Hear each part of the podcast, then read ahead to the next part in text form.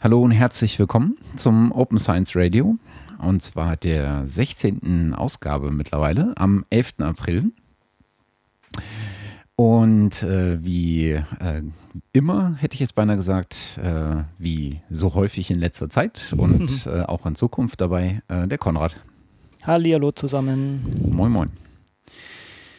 Äh, wir haben ja ein ganz kleines bisschen länger gebraucht.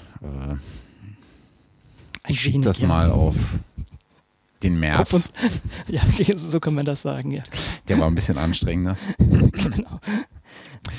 Ähm, aber nichtsdestotrotz äh, äh, heute eine neue Folge, äh, wie immer, zu einem äh, Thema, was wir uns ausgesucht haben. Ähm, aber es gibt äh, ein paar Nachreichungen und es gibt ein paar News, die wir gerne vorher äh, besprechen wollen würden. Ähm, und dann würde ich sagen, äh, fangen wir einfach äh, mit den Hausmeisterthemen an. Genau, mit den Nachreichungen. Also mir ist noch irgendwie eingefallen, wir hatten ein Stichwort ähm, bei unserer letzten äh, Sendung zum, zum Thema Reproduzierbarkeit nicht fallen lassen. Das ist diese anekdotische Evidenz. Äh, das ist, beschreibt einfach nur den Fakt, dass man, wenn man halt einmal jetzt etwas macht und es nicht reproduzieren kann, dann ist das natürlich kein wirklicher Beweis und das wird dann anekdotische Evidenz genannt, was natürlich für die Wissenschaft eigentlich total belanglos sein soll sollte, aber leider immer häufiger genutzt wird. Und es gibt einen schönen Blogpost von ähm, C. Titus Brown zu dem Thema. Der, ähm, ich kenne den, der ist halt aus der, also ich kenne ihn persönlich leider noch nicht, aber der ist so aus der äh, bioinformatischen Blogosphäre, sticht er immer wieder hervor und der hat das mal relativ schön zum Besten gegeben. Ja, wir haben äh, nach der letzten Sendung auch viel Feedback bekommen. Dafür auch nochmal herzlichen Dank. Und äh, unter anderem haben wir vom Stefan Karsberger, der, ich muss wirklich was sagen, so dass äh, mittlerweile das Zugpferd der deutschen Open Science Szene geworden ist. Also ich habe zumindest das Gefühl, der, der hat wirklich, ähm, der peitscht uns hier alle durch die Gegend. Also finde ich klasse. Der hat uns mal darauf hingewiesen, wir hatten, haben das Tool Knitter. Das ist ähm, ja letztendlich ähnlich wie IPython für Python, also mal sagen ein etwas, mit dem man dynamisch Dokumente erzeugen kann, Code einfließen kann und dann auch Output da reinfließen kann. Ähm, das haben wir nicht genannt und das soll hier auch nochmal genannt sein, denn das ist wirklich ein weit verbreitet genutztes Tool für solche Sachen. Also ähnlich wie IPython, das gleiche für R. Das Tool heißt Knitter. Mhm. Ja. Hast du aber jetzt auch noch äh, keine äh, eigenen Erfahrungen mitmachen können? Nein, ich habe es selber nicht gebraucht bisher, weil ich gar nicht so viel mit R arbeite. Ich versuche das immer zum Schiffen. Ich, äh, ich will nicht sagen, ich habe persönliche Aversion gegen R. Ich mag, ich mag die Sprache nicht so gerne. Ich habe Python da lieber. Ähm, ich, ich, nutze R für gewisse Fälle, aber ich habe das, das Knitter selber nicht, nicht genutzt, daher aktiv, ja. Mhm. ja. Okay. Dann gab es auch im äh, Blog ähm, durchaus einige ähm, Kommentare ähm, ich glaube, Stefan hatte das äh, per Mail rumgeschickt, ne? Hm, der hat es per Mail geschickt, genau. Okay. Und ähm, direkt unter dem, unter dem äh, Episodenpost äh, im Blog äh, äh, gibt es eine äh, kleine Sammlung von Kommentaren, äh, sowohl Zuspruch als auch ähm, ähm, zuträgliche Meinungen, äh, konstruktive Kritik äh, das, auf das bin ich jetzt gerade nicht gekommen. ähm, also an der Stelle vielen herzlichen Dank auch genau. für den äh, Zuspruch. Man hört ja genau. natürlich äh, immer gerne, ähm, wenn ein, äh, wenn, wenn man gern gehört wird und äh, anderen Menschen auch irgendwie so ein paar Neuigkeiten äh, nahebringen kann oder vielleicht ein paar Erklärungsansätze, die sie vorher noch nicht so, ähm, die ihnen vorher noch nicht so bewusst waren. Ähm, unter anderem ähm, äh, gab es auch einen äh, sehr ausführlichen Kommentar von Oliver. Äh, ich glaube, Oliver ist schon relativ lange Hörer, äh, wenn ich mich nicht täusche. Äh, muss ich, glaube ich, noch ein bisschen dran gewöhnen, äh, dass wir jetzt so lange Sendungen machen. Ja, ähm, das, war, das, das war etwas ungeheuer. Äh, genau. Das ist, ähm, ja, wir danken fürs Feedback und äh, das ist auch äh, wirklich interessant und äh, wie, wie, auch er das rangeht. Also er setzt sich wirklich dran und arbeitet sowas wirklich richtig nach. Das fand ich wirklich bemerkenswert. Aber ähm, und, und, dadurch ändert sich sein Abendprogramm leider etwas durch diese längeren Sendungen. Ähm, das tut uns in gewisser Weise leid, aber ähm, da, da nehmen wir jetzt keine Rücksicht drauf und wir hoffen, du bleibst uns trotzdem gewogen. Ähm, genau. Ähm, er hat aber auch äh, inhaltlich ähm, ein paar sehr interessante ja, genau. äh, Fakten und eins genau. ist mir noch in Erinnerung geblieben.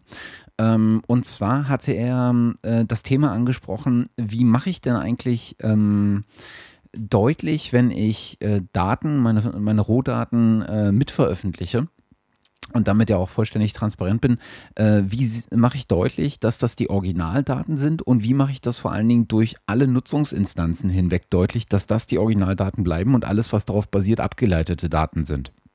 Und zwar auch nicht nur, dass ich es kenntlich mache, indem ich es ähm, irgendwie so bezeichne, ähm, sondern dass ich es auch überprüfbar kenntlich mache, wenn ich ihn richtig verstanden habe. Mhm. Und ähm, da hatte er ähm, angesprochen eine ähm, ne, ne äh, Idee, die mir vorher nicht so, äh, nicht so bewusst war. Vielleicht äh, wird das auch schon gemacht irgendwo, ähm, über Hash-Summen zu arbeiten. Also das ist sinnvoll, ist nur die Frage, ob man das wirklich braucht. Also ich denke, sagen wir so, ist natürlich, äh, wenn du riesige Daten hast, da würde ich das auf jeden Fall machen, wenn ich das irgendwo publiziere, einfach aufgrund der Tatsache, dass ähm, ja, dass allein schon beim Download halt irgendwas daneben gehen kann. Mhm. Es hm. geht allerdings weniger darum nachzuweisen, dass das wirklich sozusagen meine originalen Daten waren. Der, der hat auch sozusagen das Problem damit gehabt, dass Leute dann diese Daten irgendwie als die eigenen ausgeben, habe ich so verstanden. Und das ja, das würde auch keiner eigentlich machen. Das wäre ja Betrug, wenn ich ein Paper schreibe und sage, das sind meine Daten dazu und die sind vom anderen Paper. Das ist klassischer, klassischer Betrug, würde ich sagen. Und ja. diese Gefahr sehe ich jetzt nicht so. Und er hatte ja auch Probleme damit, sozusagen, dass man dann auf diesen Daten entsprechend aufbauen könnte, ohne andere Leute damit zu nennen oder, oder ähm, ja, wie schon gesagt, als die eigenen Daten auszugeben. Und die Gefahr sehe ich persönlich nicht. Ich sehe eigentlich mehr die andere Gefahr, die ja auch die Dependent Principles angesprochen wird, dass man einfach durch solche Einschränkungen zu viel Einschränkungen macht, um das dann sinnvoll zu nutzen. Gerade wenn ich halt nicht nur eine Datenquelle nutze, sondern viele, das zusammenführe und sagen wir mal eine, eine Website baue und müsste dann bei jedem eigenen Datum, was ich da äh, rausspucke, immer sagen, und das kommt da von da und unter der und der Lizenz. Hm. aber dennoch technisch gesehen ist diese Hash-Sum definitiv sinnvoll und ähm, wird auch natürlich bei vielen Sachen gemacht, allerdings nicht für den Zweck äh, nachzuweisen, dass das jetzt die eigenen Daten sind oder nicht. Hm. Dann ähm, lief kurz nachdem wir die äh, unsere äh, Folge veröffentlicht hatten, ich weiß gar nicht mehr, wann das war. Das ist ähm, zu, zu, lange her. 10. Äh, 10. März, glaube ich. Okay. Hm. Äh, sowas in dem Dreh. Hm. Äh, und äh, irgendwie eine Woche oder zehn Tage später oder vielleicht auch zwei Wochen später kam in der Tat die Meldung, dass ähm, ein paar der Akteure, die wir genannt hatten, darunter zum Beispiel DataSite und DataBib und ähm, dieses ähm, diese ähm, Forschungsdaten äh, äh, ähm, Sammlung ähm, Re3 Data, ähm, äh, dass die drei, ähm, und ich glaube, eine war noch dabei, ähm, jetzt zu, sich sozusagen zusammenschließen und äh, die äh, Synergien aus, aus, aus all ihren, aus all ihrer, aus all ihrem Angebot versuchen mhm. wollen zu schöpfen. Und ähm, äh, ist jetzt ent, äh, entschieden worden auf dieser Research Data Alliance, auf diesem äh, dritten großen Meeting dieser Research Data Alliance, was glaube ich in Irland stattgefunden hat, wenn ich mich nicht täusche. Ähm, das wollte ich nur noch mal nachreichen. Ähm, ich habe jetzt mich nicht mehr weitergehend damit beschäftigt. Äh, wir verlinken aber den, äh, den Blogbeitrag äh, von Re3 Data, wo unter anderem ähm, mal aufgeführt ist, warum äh, man das jetzt äh, tut und warum das eine gute Sache ist. Hm. Kurz, da ist viel Bewegung in der ganzen Sache und da kommt auch noch einiges auf uns zu. Genau. Und ja. ich schätze mal, das werden wir nicht zum äh, letzten Mal gesehen haben, dass ähm, Akteure, die ähnliche Ansätze mhm. oder miteinander sehr gut harmonisierbare Ansätze ähm, jetzt äh, initial auf den Weg gebracht haben, sich zusammenschließen mhm. äh, und äh, mehr in diese Richtung äh, so, so, einen etwas größeren, fast schon infrastrukturellen Ansatz mhm. ähm, zeigen. Hm. Ja, ist wahrscheinlich auch, äh, sagen wir mal, natürliche Marktbereinigung. Das ist genau. natürlich sehr interessant, dass es da verschiedene Ansätze und Ideen gab und Leute, die das einfach mal ja, gemacht haben und implementiert haben, aber dann sehen, okay, die machen das ganz ähnlich wie wir, da kann man vielleicht Synergien nutzen und das, äh, ja, genau ja. zusammenführen. Hm. Ähm, auch in die Richtung geht natürlich, ähm, das ist eher als kleine Korrektur zu sehen. Ich habe gesagt, also Figshare wurde ja von Digital Science übernommen und ähm, ich habe gesagt, die gehören zur Nature Publishing Group. Das ist nicht ganz korrekt, sondern es ist so, dass Nature Publishing Group und Digital Science beide zu den äh, Macmillan Publishers gehören, die wiederum zur Holzbring Publishing Group gehört. Also etwas äh, versponnen, und, äh, aber letztendlich, sie sitzen ein, alle in einem Boot. Und äh, ähm, Timo Hannay, der jetzt der Direktor von Digital Science ist, war früher der Director of Web Publishing ähm, bei Nature Publishing Group. Also, um da die Verknüpfung zu sehen. Was ich immer mal wieder interessant finde, ist zu sehen, wie, äh, wie stark auch hier, also ich habe das immer gedacht, dass die Vernetzung in, der, äh, in dem Verlagswesen, ähm, also welcher Verlag jetzt wem gehört, ähm, so ein bisschen ähnlich ist wie äh, bei Brauereien. Ne? Da du ja auch den Fall, dass mhm. die Brauerei ist von dem gekauft, dann aber wieder aufgekauft worden von einem anderen und am Ende mhm. gehören sie entweder zu Becks oder Radeberger oder irgendwie sowas. ich glaube, nee, da steht so eine große südafrikanische Firma, glaube ich, mittlerweile dahinter überall. Oder so, noch also, schlimmer. Ja.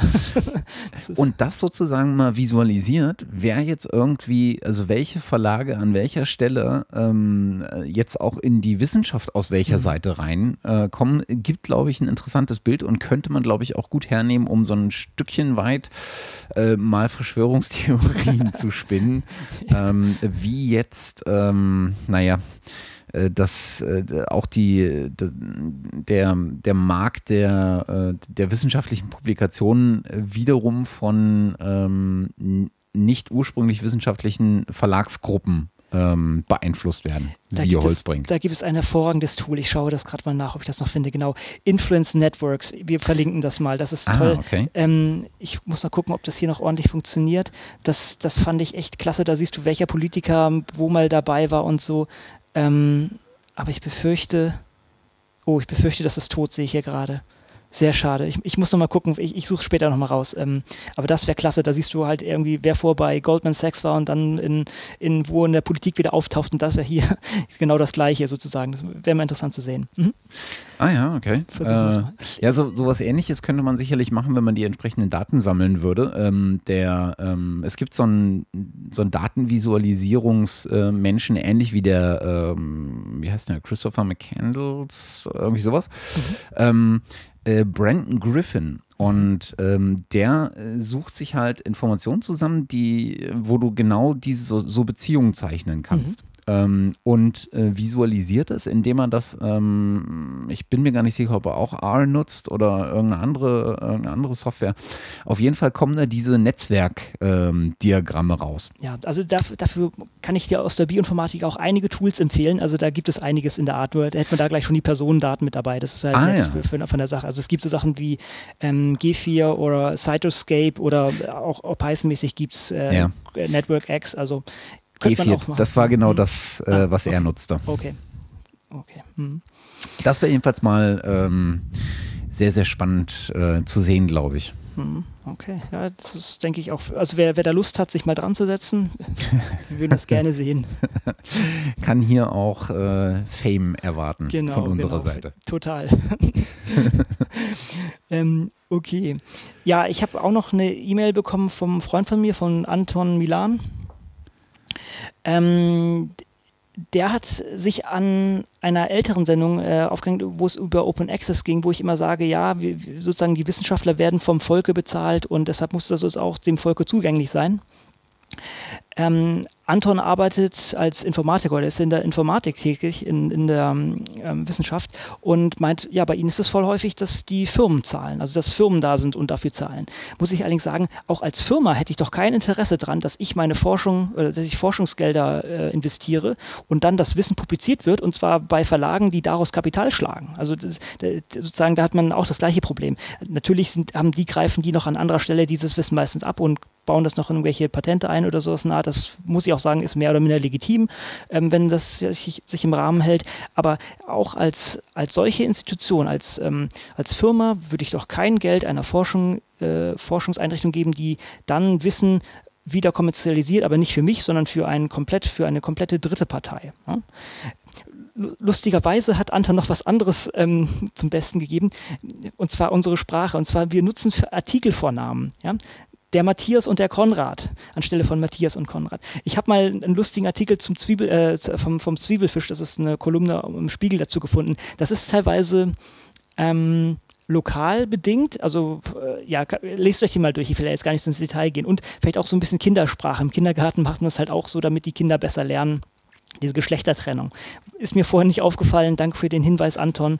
Ähm, ich weiß nicht, ob wir das äh, jetzt anpassen, aber ich, ich fand es zumindest lustig. ist auf jeden Fall äh, lustig, wenn andere Leute einen dann immer an, an Stellen auf den Prüfstein äh, stellen, äh, die man nicht erwartet. Ja, genau, genau. Und äh, man muss sagen, Anton ist ähm, nicht in Deutschland geboren, sondern aus, es kommt aus der Ukraine spricht perfektes Deutsch, aber äh, er, hat sich dran gestoßen, weil ihm das so nicht geläufig war. ah ja, okay. Muss ich, muss ich wirklich mal drauf achten äh, ich, äh, und mal in so stichpunktartig auch in alte Sendungen äh, ja. reinhören. Ja. Ähm, äh, und, äh, und mal gucken, ob, ob, mir da, ob ich das nachvollziehen kann, ob mir das auffällt. Ja.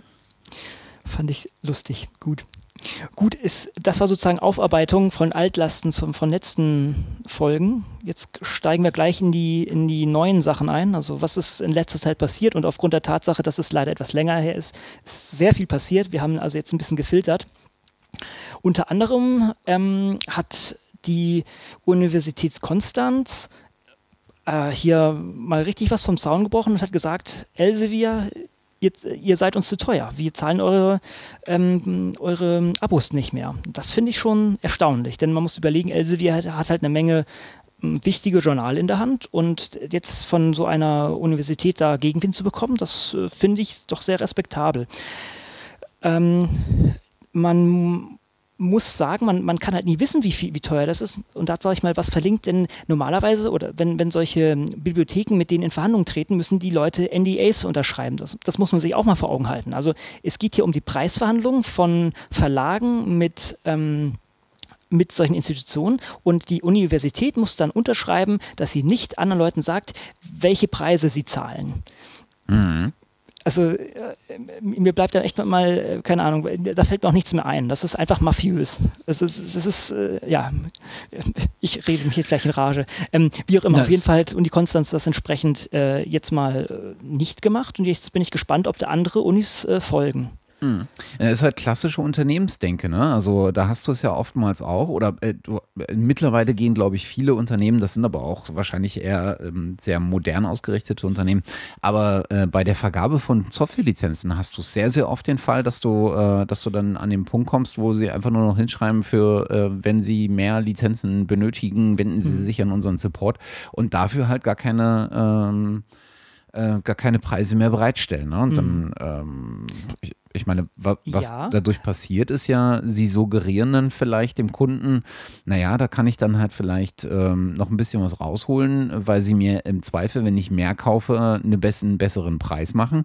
Äh, aber du kannst natürlich auch genauso von der anderen Seite, von, äh, von der Seite der Unternehmen äh, argumentieren und sagen, naja, in dem Moment, wo ich mich nicht auf einen Preis festlege, kann ich natürlich äh, sagen, okay, ihr seid so ein Riesenunternehmen, äh, es gibt dann halt die nächste, ähm, äh, die nächstgrößere ist dann halt irgendwie irgendwie bei 1000 Lizenzen, mhm. die ihr mir jetzt abnehmen müsst, obwohl ihr ja. vielleicht nur 600 haben wollt. Ja.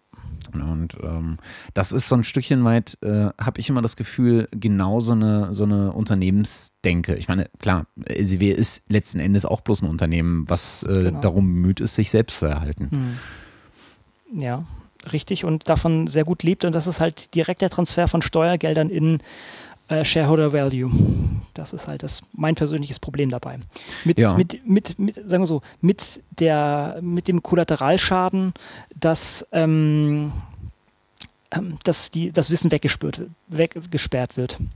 Ja. Ja, dann haben wir noch eine Einreichung bekommen von externen, zwar vom Andreas Teuber. Ähm, der hat mich darauf hingewiesen, es gibt äh, eine neue Plattform für Bachelor, Master und Doktorarbeiten, äh, Theseus, das ich konnte noch nicht ganz genau reinschauen, also, beziehungsweise man muss sich einloggen, um da, glaube ich, irgendwas zu suchen. Das scheint auch wirklich von Doktoranden selber entwickelt zu sein. Da scheint viel Herzschmerz reingegangen zu sein. Das ist noch nicht so ganz da, wie ich das sehe, aber das finde ich sehr interessant. Also letztendlich soll das eine Plattform werden, wenn man ähm, andere Arbeiten sucht, um einfach zu sehen, ist das schon gemacht oder was fehlt da oder, oder ja, einfach um, um da den, den, den Überblick zu gewinnen.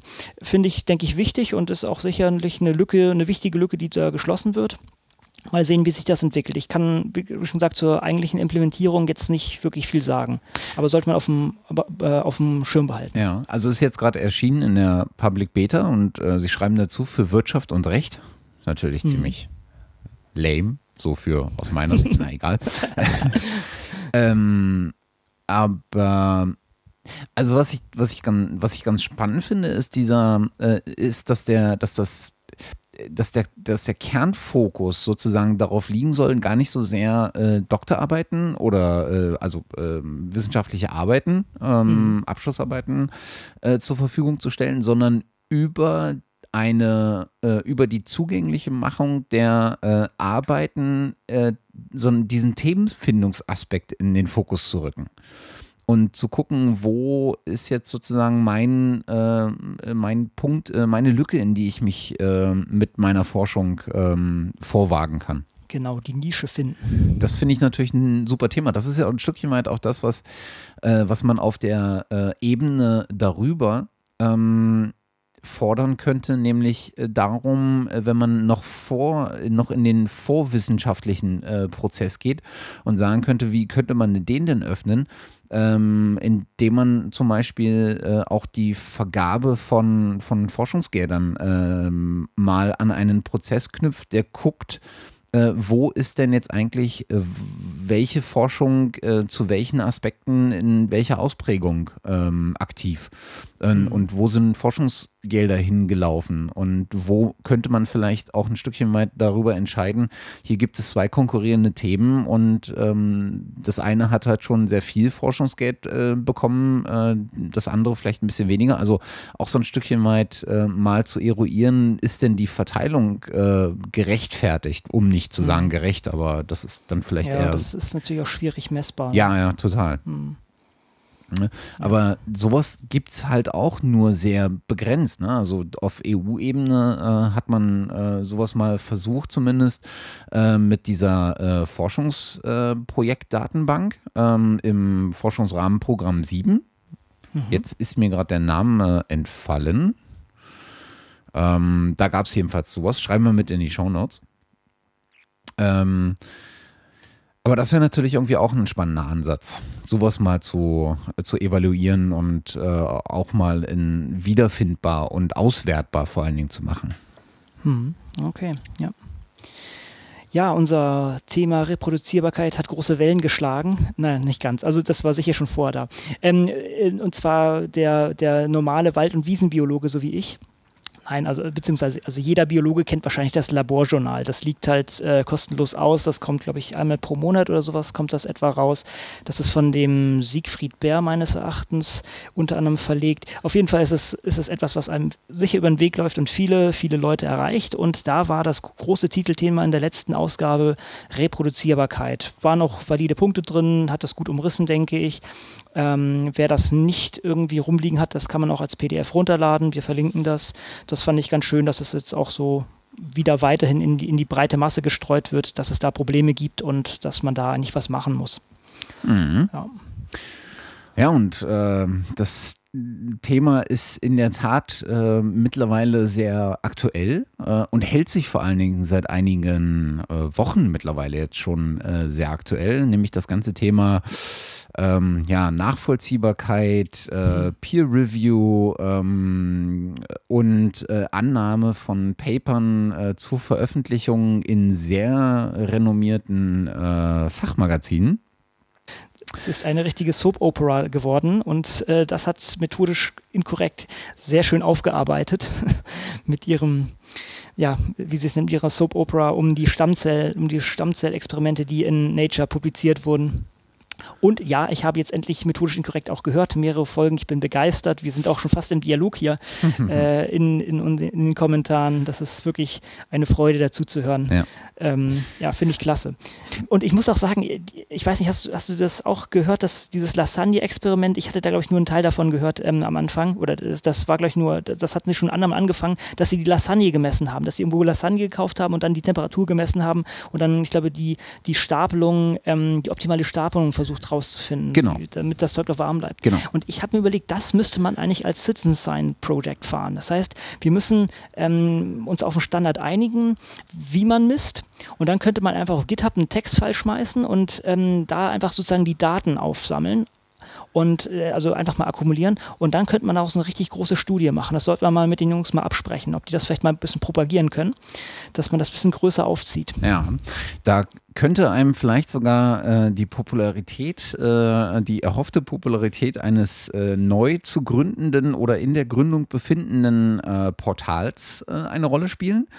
Denn der, ähm, oh jetzt muss ich überlegen, ich glaube, ähm, Wissenschaft im Dialog macht zusammen mit der Initiative MINT, wenn ich mich nicht täusche, mhm. ein Citizen Science Portal, äh, was irgendwie unter Bürgerwissenschaft, äh, bürgerwissenschaften.de oder irgendwie sowas in dem Dreh, äh, den genau Link äh, schmeiße ich in die Shownotes. Das Portal gibt es noch nicht, sondern das verlinkt mhm. derzeit noch auf äh, die Webseiten von, äh, vom WID. Ähm, da geht es anscheinend darum, äh, Projekte, die äh, in Deutschland äh, als Citizen Science Projekte laufen, äh, mal zu aggregieren und ihnen vielleicht auch so ein Stückchen weit ähm, Aufmerksamkeit und dadurch natürlich auch äh, Mitmacher äh, zukommen zu lassen. Sehr cool. Das ist cool. Dann sehen wir da bald das große Lasagne-Experiment sich am Laufen. Genau, genau. Das wäre doch äh, mal äh, was Nettes. Also ich glaube, ich zumindest die, äh, äh, ein gewisser Teil der Podcaster-Community wäre durchaus geneigt, sich daran aktiv zu beteiligen. Dann haben wir schon mal zehn Datenpunkte oder so. Ja, ich möchte fast meinen, dass, dass, die Hörerschaft äh, von methodisch inkorrekt da ja, um einiges Fall. größer sein dürfte. Auf, auf, jeden Fall. Ich meine, nur wenn wir jetzt hier die nähere Umgebung meinen. Ja, nee, ja, ja, stimmt denke auch. Wir bekommen ja sogar schon Bier geschenkt. Ähm, vielleicht sagen wir noch was äh, zu dem, zu dem, äh, zu dem ganzen ähm, Thema, äh, um, um, um was es da jetzt eigentlich ja. geht. Ähm, hatten wir, glaube ich, äh, initial mal ganz kurz angesprochen, mhm. ähm, aber das scheint sich zu häufen, denn es geht um ein Paper, was äh, in äh, Nature publiziert wurde was eine Forschergruppe aus äh, China, Japan? den mhm. Vereinigten Japan. Staaten, ähm, publiziert hat, wo es im Grunde darum geht, dass man einen Weg gefunden hat, äh, oh Gott, Zellen in, in einen Zustand zu bringen, dass sie sozusagen noch nicht ausgeprägt sind.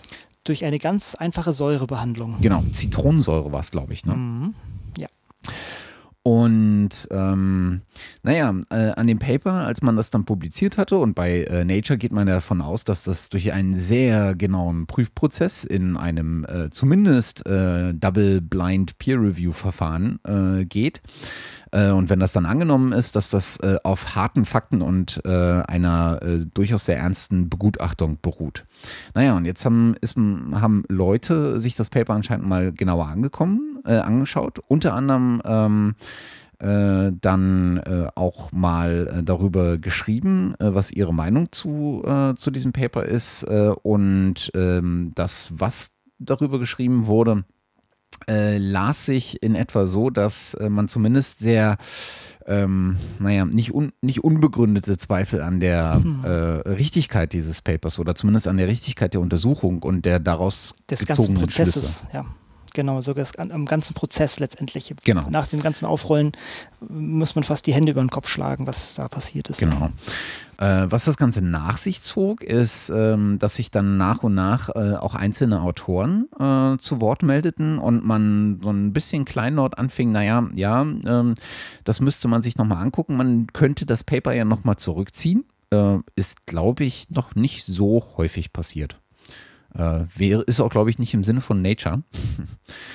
ähm, und ähm, bis auf einen äh, Autoren waren sich dann, glaube ich, auch die äh, Originalautoren äh, dieses Papers einig, dass man das vielleicht auch tun sollte. Äh, ich glaube, es ist bisher aber noch nicht geschehen.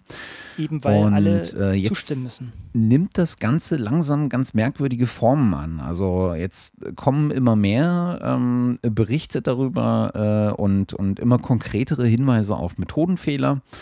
Äh, jetzt gibt es äh, neue Erkenntnisse, die ich habe gerade heute auf dem Weg äh, die aktuelle, die 24. Folge von Methodisch Inkorrekt äh, gehört, ähm, wo die äh, beiden das nochmal äh, aufgreifen und ähm, die aktuellen Entwicklungen darlegen. Äh, das konnte ich mir jetzt auf die Schnelle gar nicht so genau merken. Auf jeden Fall äh, nimmt das jetzt ganz merkwürdige Züge äh, an und äh, läuft so ein Stückchen weit Gefahr, in einer Farce zu enden, habe ich das Gefühl.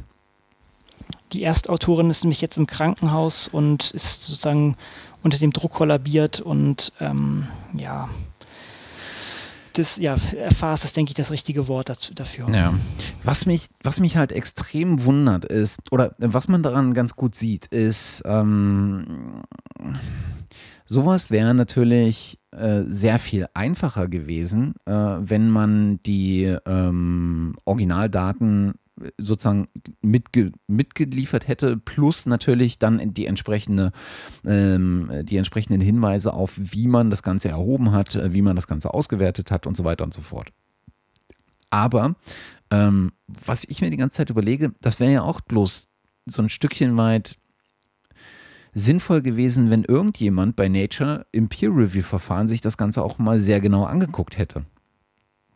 Und ja. da frage ich mich an der Stelle halt wirklich, wie sinnvoll oder wie gut ist dieses, äh, ist dieses Prüfverfahren, dieses Begutachtungsverfahren bei Nature?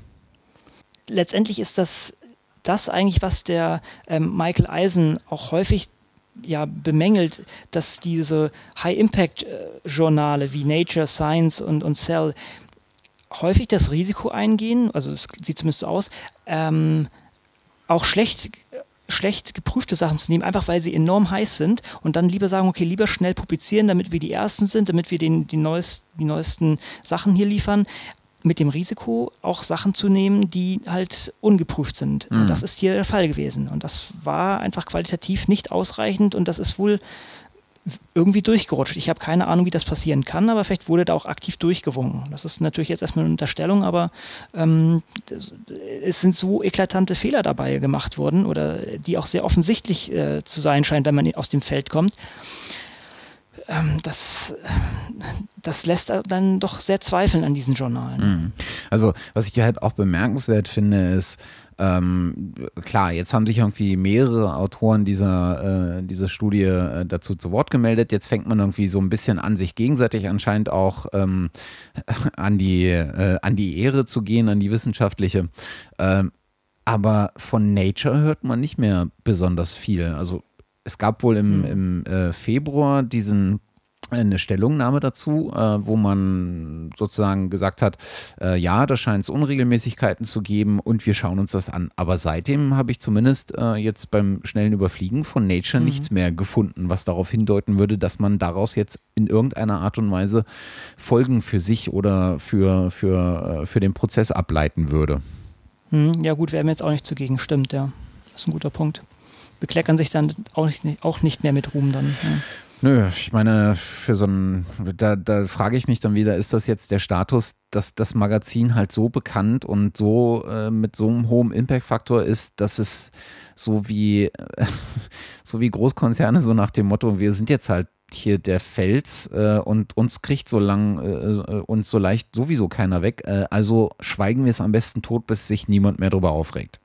Das ist eine valide Strategie, die aufzugehen scheint, ja. ja. Und das ist irgendwie das, was da am meisten nervt, weil eigentlich müsste, äh, klar, die, die Autoren der Studie müssten jetzt äh, geschlossen sagen, hör zu, wir, äh, wir ziehen das Paper natürlich zurück, ähm, aber nur um es äh, an einer anderen Stelle zu publizieren und zwar so öffentlich und transparent, äh, dass wir auch die Daten mit zur Verfügung stellen, äh, so weit wie möglich äh, versuchen, die Methodik nachvollziehbar zu machen und euch dann oder, oder die wissenschaftliche Community äh, einfach dazu einladen, das Ganze doch ähm, mal mit zu betrachten und mal zu gucken, woher da oder wo die methodischen Fehler liegen und ob man da vielleicht äh, das zumindest korrigieren kann.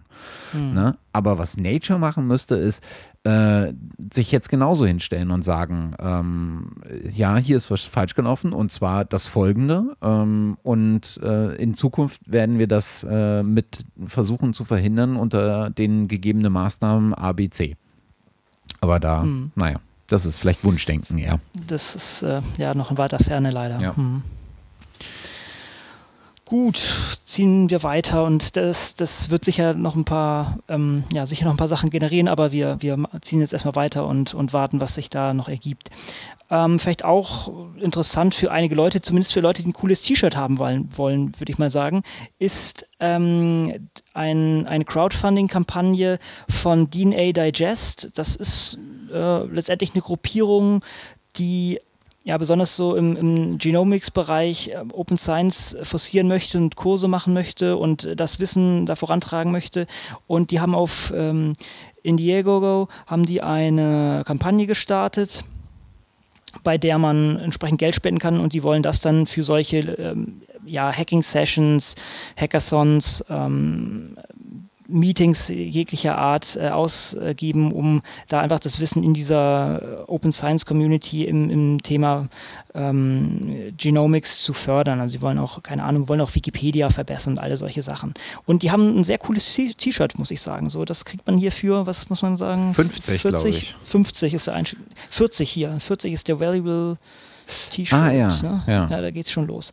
Ist ganz cool. Also ist so mit Hashtag Open Science ganz oben, dann Bioinformatics Bio. Also ich werde da wahrscheinlich noch einsteigen. Ah, ja. Allerdings äh, muss man sagen, die streben 25 Dollar an, es sind noch fünf Tage über und wir sind bei 4.717 US-Dollar. Ähm, ich kenne das Prinzip bei dieser Plattform nicht genau. Muss man ähm, alles oder nichts machen oder wie ist das? Steht, steht unter dem Jetzt unterstützen Button. Das ist ein flexibler Zielbetrag. Das heißt Ah, also, alles, gut. was zusammenkommt, kriegt diese Kampagne. Ah, tatsächlich, sehr gut. Gut, dann kaufe ich mir bald noch ein T-Shirt. Ja, das sieht auf jeden Fall äh, äh, aus, als würde man es äh, sehr gut irgendwo auftragen können. Ja, supi. Ja, da steige ich bald mal ein. Na gut, klitzekleiner äh, Hint. Mm, Dann, äh, ich habe jetzt auch kürzlich was auf dem Preprint-Server äh, äh, geschickt. Ich werde da später mal drauf eingehen. Ähm, es gibt immer noch Zweifel, die sagen, oh, also besonders jetzt in den Biowissenschaften. Ich spreche immer aus meiner Perspektive als Biowissenschaftler, Mathematik und Physik haben wir schon geklärt, da ist das gang und gäbe, aber in den Biowissenschaften ist das noch nicht so üblich, Sachen, also im Sinne von äh, Manuskripten auf Preprint-Servern zu veröffentlichen. Und da fragt man sich immer, warum. Und ähm, das äh, Blog äh, Homologous auch wieder aus den Biowissenschaften, hat da mal ein paar Sachen zusammengetragen und ein paar Argumente zusammengetragen, beziehungsweise Argumente dagegen und äh, wie man diese widerlegen kann. Und hat dann auch gleichzeitig noch in den Kommentaren äh, oder gebeten, in Kommentaren noch Paper ähm, vorzuweisen oder äh, zu ähm, verlinken, bei, die da zu finden sind. Und vor allen Dingen von, von wichtigen Leuten, die das machen. Und ich habe da auch mal einen zum Besten gegeben äh, vom äh, ja, ich, jetzt wird es sehr speziell. Also in, in der Transkriptionsanalyse von RNA-seq-Daten hat sich dieses Tool DESeq relativ stark durchgesetzt vom Wolfgang Huber oder von der Gruppe von Wolfgang Huber vom IMBL. Und ähm, da haben sie jetzt die neue Version publiziert oder noch nicht publiziert. Die haben das Manuskript auf BioArchive abgelegt und das finde ich schon ganz cool. Ähm, und äh, da gibt es auch andere Leute, die sozusagen hochrangige Wissenschaftler, die ihre Manuskripte auf einen solchen Preprint-Server ablegen. Das heißt, man ist jetzt nicht der kleine, seltsame Nerd, der hier äh, versucht, die Welt zu verändern, sondern es gibt viele gestandene Leute, die das auch schon vorantreiben und äh, man ist da nicht alleine. Das ist, denke ich, eine wichtige Argumentationshilfe, wenn man das selber so betreiben Mhm. möchte. Ja, wenn wir schon dabei sind, ja, wie schon gesagt, ich habe es auch gemacht. Ich habe jetzt kürzlich ein Manuskript von einem Tool, was ich geschrieben habe, jetzt endlich mal äh, fertiggestellt und habe das auch auf BioArchive drauf, äh, entsprechend über zu BioArchive geschickt. Fand ich auch sehr vom Workflow sehr schön, hat alles gut funktioniert. Ähm, ich musste auch erst relativ viel Überzeugungsarbeit leisten, dass ich das machen durfte. ähm, es wurde dann im Nachhinein aber auch geschätzt. Mal gucken, äh, jetzt ist natürlich der Peer-Review-Prozess im Gange. Mal sehen, ob ich ob ich da grünes Licht bekomme bei dem Journal oder ob das dann doch mal woanders kommen müsste. Aber man kann zumindest jetzt schon mal nachlesen. Das finde ich eigentlich schon wirklich gutes Gefühl, muss ich sagen. Mhm. Ich, ich kann sogar fast noch ein bisschen weiter ausholen. Ähm, okay, das ist wieder so ein bisschen Self-Promotion hier. äh, nein, also nicht ganz. Es geht nur darum, ich habe dieses Tool geschrieben. Ich hatte es am Anfang, hatte ich es RAPL genannt, also R-A-P-L. Ähm, RNA-seq Analysis Pipeline. Und irgendwann, also ich habe dieses Tool vor äh, 2011 habe ich es gestartet, also äh, jetzt gute drei Jahre her. Und ähm, irgendwann kam ein anderes Command-Line-Tool auf, was auch REPL hieß. Und da habe ich gedacht, vermaledeit, das war mein Name. Gut, habe ich gesagt, hänge ich noch ein T davor. The RNA Analysis Pipeline. TRAPL. Mhm. So, jetzt kam kürzlich ein anderes Tool auch aus meiner Domäne. Das, das REPL war eine komplett andere Domäne, aber aus meiner Domäne jetzt auch so in dem Transcriptomics-Bereich, was TRAP heißt.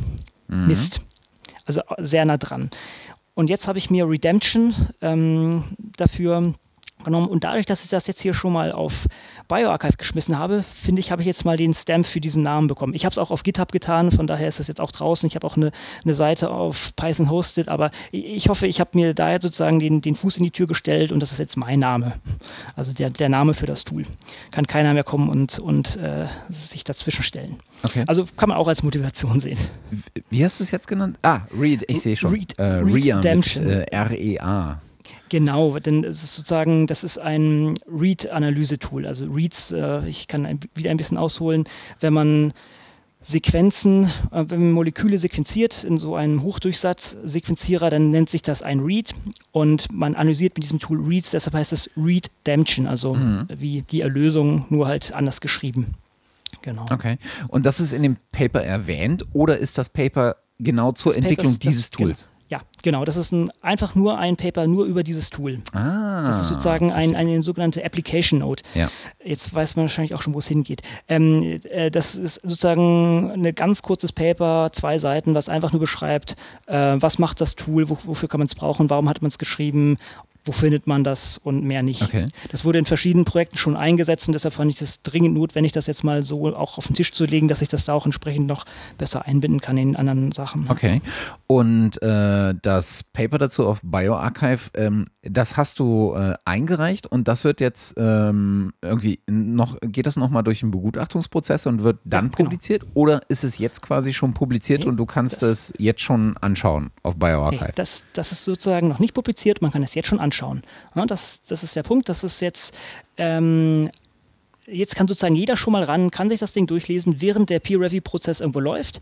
Wenn das Ding abgelehnt wird, dann muss ich vielleicht ein bisschen umschreiben, ein bisschen anpassen ähm, und das an ein anderes Journal schicken. Aber in der Zeit kann jeder schon mal draufschauen auf diese rohe Version und äh, das Tool nutzen, sowieso, aber kann sich schon mal einen Eindruck äh, machen. Man kann einen Eindruck gewinnen. Okay, okay man muss sagen, das ist halt ein Nachteil von dieser Sache. Nicht jedes Journal unterstützt das. Bei dem, wo ich das eingereicht habe und bei vielen anderen, die sozusagen meine Backups sind, kann man das auch machen. Ähm, aber es gibt auch einige, wo das explizit nicht gewünscht wird. Auch wieder so aus dem Hause Elsevier und, und so. Ah ja, verstehe, verstehe. Ne, ist, darum darum geht es halt sozusagen. Ich, ich, dieser Peer-Review-Prozess kann sich bei, ja gut, bei so einem Paper relativ schnell wahrscheinlich vonstatten gehen. Bei anderen Sachen kann sich das über Monate hinziehen und währenddessen könnten ja eigentlich Leute schon mal die Sache lesen, meines Erachtens. Mhm. Und ja, ja ist auf jeden Fall. Ich meine, das ist natürlich dann umso konsequenter, wenn du sozusagen auch diesen, äh, den, den, den Begutachtungsprozess, äh, in welcher Form er auch immer stattfinden mhm. mag, ähm, dann schon mitverfolgen kannst. Und ja. äh, am konsequentesten wäre natürlich dann, wenn, äh, falls so ein, so ein Paper dann überarbeitet werden muss, wenn das dann halt auch genau äh, nachvollziehbar auf diesen, ähm, ja. auf diesem Repository stattfindet könnte ich eigentlich mit dazu packen. Sag mal so, ähm, die, die Begutachtung findet ja nicht auf BioArchive statt. Ne? Das ist sozusagen, das läuft ja separat. Ja. Was ich machen könnte, ist die ähm, Kommentare der Reviewer vielleicht unten anhängen. Das wäre noch eine Möglichkeit. Das ist, da, gibt es jetzt keinen festen Workflow, aber das könnte ich theoretisch machen. Mal gucken, ob ich, ob ich die Größe besitze. so, also man muss sagen, also für, für den, der das vielleicht noch nicht so kennt, so ähm, solche Reviewer, das, das, das kann einem ja schon ein bisschen aufs, aufs Gemüt schlagen, wenn man da sein Herzblut in sowas reingesteckt hat und dann irgendwie Leute einem das um die Ohren peitschen und sagen, hier, das ist Blödsinn, das ist Mumpitz oder hier äh, gar nicht angedacht. Also ja, äh, das, das, das kann, kann, kann einem schon nahe gehen, aber ich bin, ich denke, ich kann da äh, mich entsprechend lösen. Mal sehen, wie ich das mache. Ich, ich will ja noch nicht, noch nicht so viel versprechen. Ich kann euch das mal so als, als Idee ähm, anmerken, dass man sagt, okay, man könnte jetzt auch noch die so, so viel transparent liefern, dass man auch die Reviewer-Kommentare mit, mit einbaut. Ja. Wir können sogar eine schöne Überleitung zu unserem eigentlichen Kernthema ähm, stellen. Äh, denn äh, du hast das Paper nicht allein verfasst, sondern du hattest zwei äh, Mitautorinnen und Autorinnen. Genau. Ähm, sind die auch von deiner Uni? Die sind beide von meiner Uni. Okay, genau. aber dann haben wir es zumindest äh, in, im, im, regional zusammengefassten kleinen Kreis, denn äh, da sind wir genau schon mittendrin. Äh, was genau. macht man denn äh, sozusagen oder wie äh, äh, arbeitet man denn am besten zusammen? Denn das, was wir heutzutage als zumindest in den, in den Biowissenschaften, in den MINT-Fächern sozusagen, in den Naturwissenschaften sehen, ist, dass äh, ein Großteil der Paper äh, bei weitem nicht mehr einen äh, Autor hat, sondern dass in der Regel äh, Forschungsgruppen sind, äh, die eine ganze Reihe von Autoren und, und, und Mitarbeitern haben. Genau, also dieses, dieses frühere, hm, wir denken vielleicht so an Newton oder sowas, an den einsamen Wissenschaftler, der sich in sein Kämmerlein zurückzieht und dann nach irgendwie Jahren heraustritt und dann seine genialen Ergüsse in die Welt gibt. Das ist äh, heutzutage selten, würde ich sagen, wenn, also definitiv die Minderheit. Heutzutage ist das ein hoch ähm, kollaborativer Prozess mit sehr vielen Playern und eben nicht nur in einem einzelnen Labor, sondern halt mit, mit vielen Leuten zusammen. Das ist sozusagen jetzt mein Papier wirklich die Ausnahme. Ähm, bei allen anderen Projekten, wo ich wirklich draufsetze, dieses Tool wurde ja für verschiedene Projekte geschrieben, ist das wirklich so, ähm, man, man interagiert mit Leuten aus der eigenen, aus dem eigenen Institut, aus ähm, äh, der Stadt, äh, aus dem eigenen Land und natürlich auch international. Also ich habe hier auch andauernd äh, irgendwelche Telefonate mit Leuten, die halt wo ganz anders sitzen und mit denen man sich kurzschließen muss. Das ist auch noch so ein Ding. Das heißen, Wissenschaft ist heutzutage hoch kollaborativ und deshalb haben wir uns gedacht, wir reden heute mal über kollaboratives Arbeiten in der Wissenschaft. Exakt. Und vielleicht als Einführung ist eigentlich erstmal wichtig, was ist denn dieser wissenschaftliche Prozess eigentlich? Also welche, welche Schritte äh, finden da statt? Und wir haben das einfach mal so zusammengetragen. Das kann man vielleicht auch anders unterteilen. Das machen wir jetzt einfach mal in, in der von uns vorgeschlagenen Art und Weise und ähm, lassen es euch natürlich frei, das nochmal anders zu formulieren. Aber grob ist, ist das, denke ich, alles gleich. Also wenn man, wenn man eine, ein Projekt anfängt, dann ist natürlich am Anfang erstmal ähm, die Überlegung, wie diese Studie designt sein soll. Also was will man eigentlich machen? Man hat vielleicht schon eine Hypothese an der Hand oder hat sie formuliert und ähm, will das dann letztendlich beantworten, bestätigen oder im schlimmsten Fall auch widerlegen. Macht dann die eigentlichen Versuche, also generiert eigentlich Daten.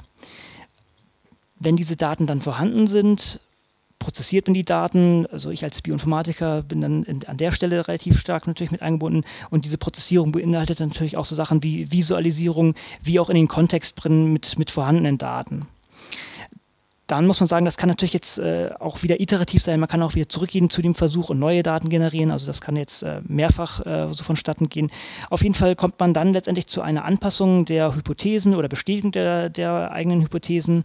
Und wenn man dann meint, man hat jetzt den Stein der, der Weisen oder zumindest einen kleinen Schritt getan in der Wissenschaft, dann schreibt man ein Manuskript.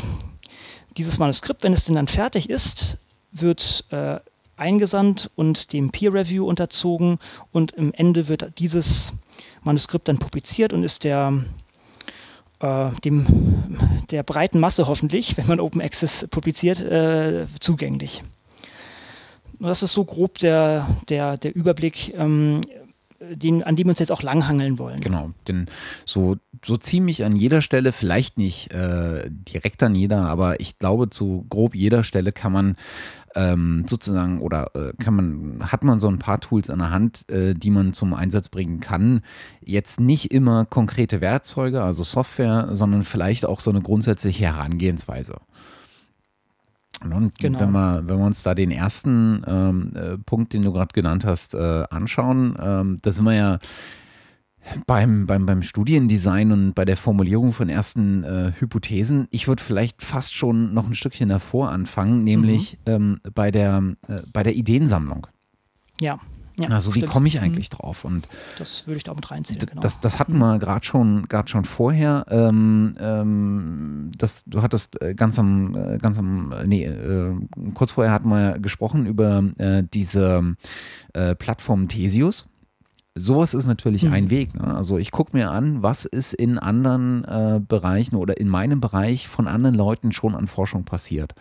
Und äh, guck, guck, mir, äh, guck mir an, wie kann ich die so eine grundsätzliche Idee, mit der ich äh, ja aus mir herauskomme, also mit einem Thema, was mich interessiert, was ich mir vorstellen könnte äh, zu untersuchen, kann ich dann anfangen, ähm, die Literatur, die bestehende Literatur, ob es jetzt immer Doktorarbeiten sind oder Masterarbeiten oder ob ich Monographien durchwälze, ob ich in die Bibliotheken gehe oder mir Open Access Journale in dem Themenbereich durchsehe oder auch Closed Access Journale.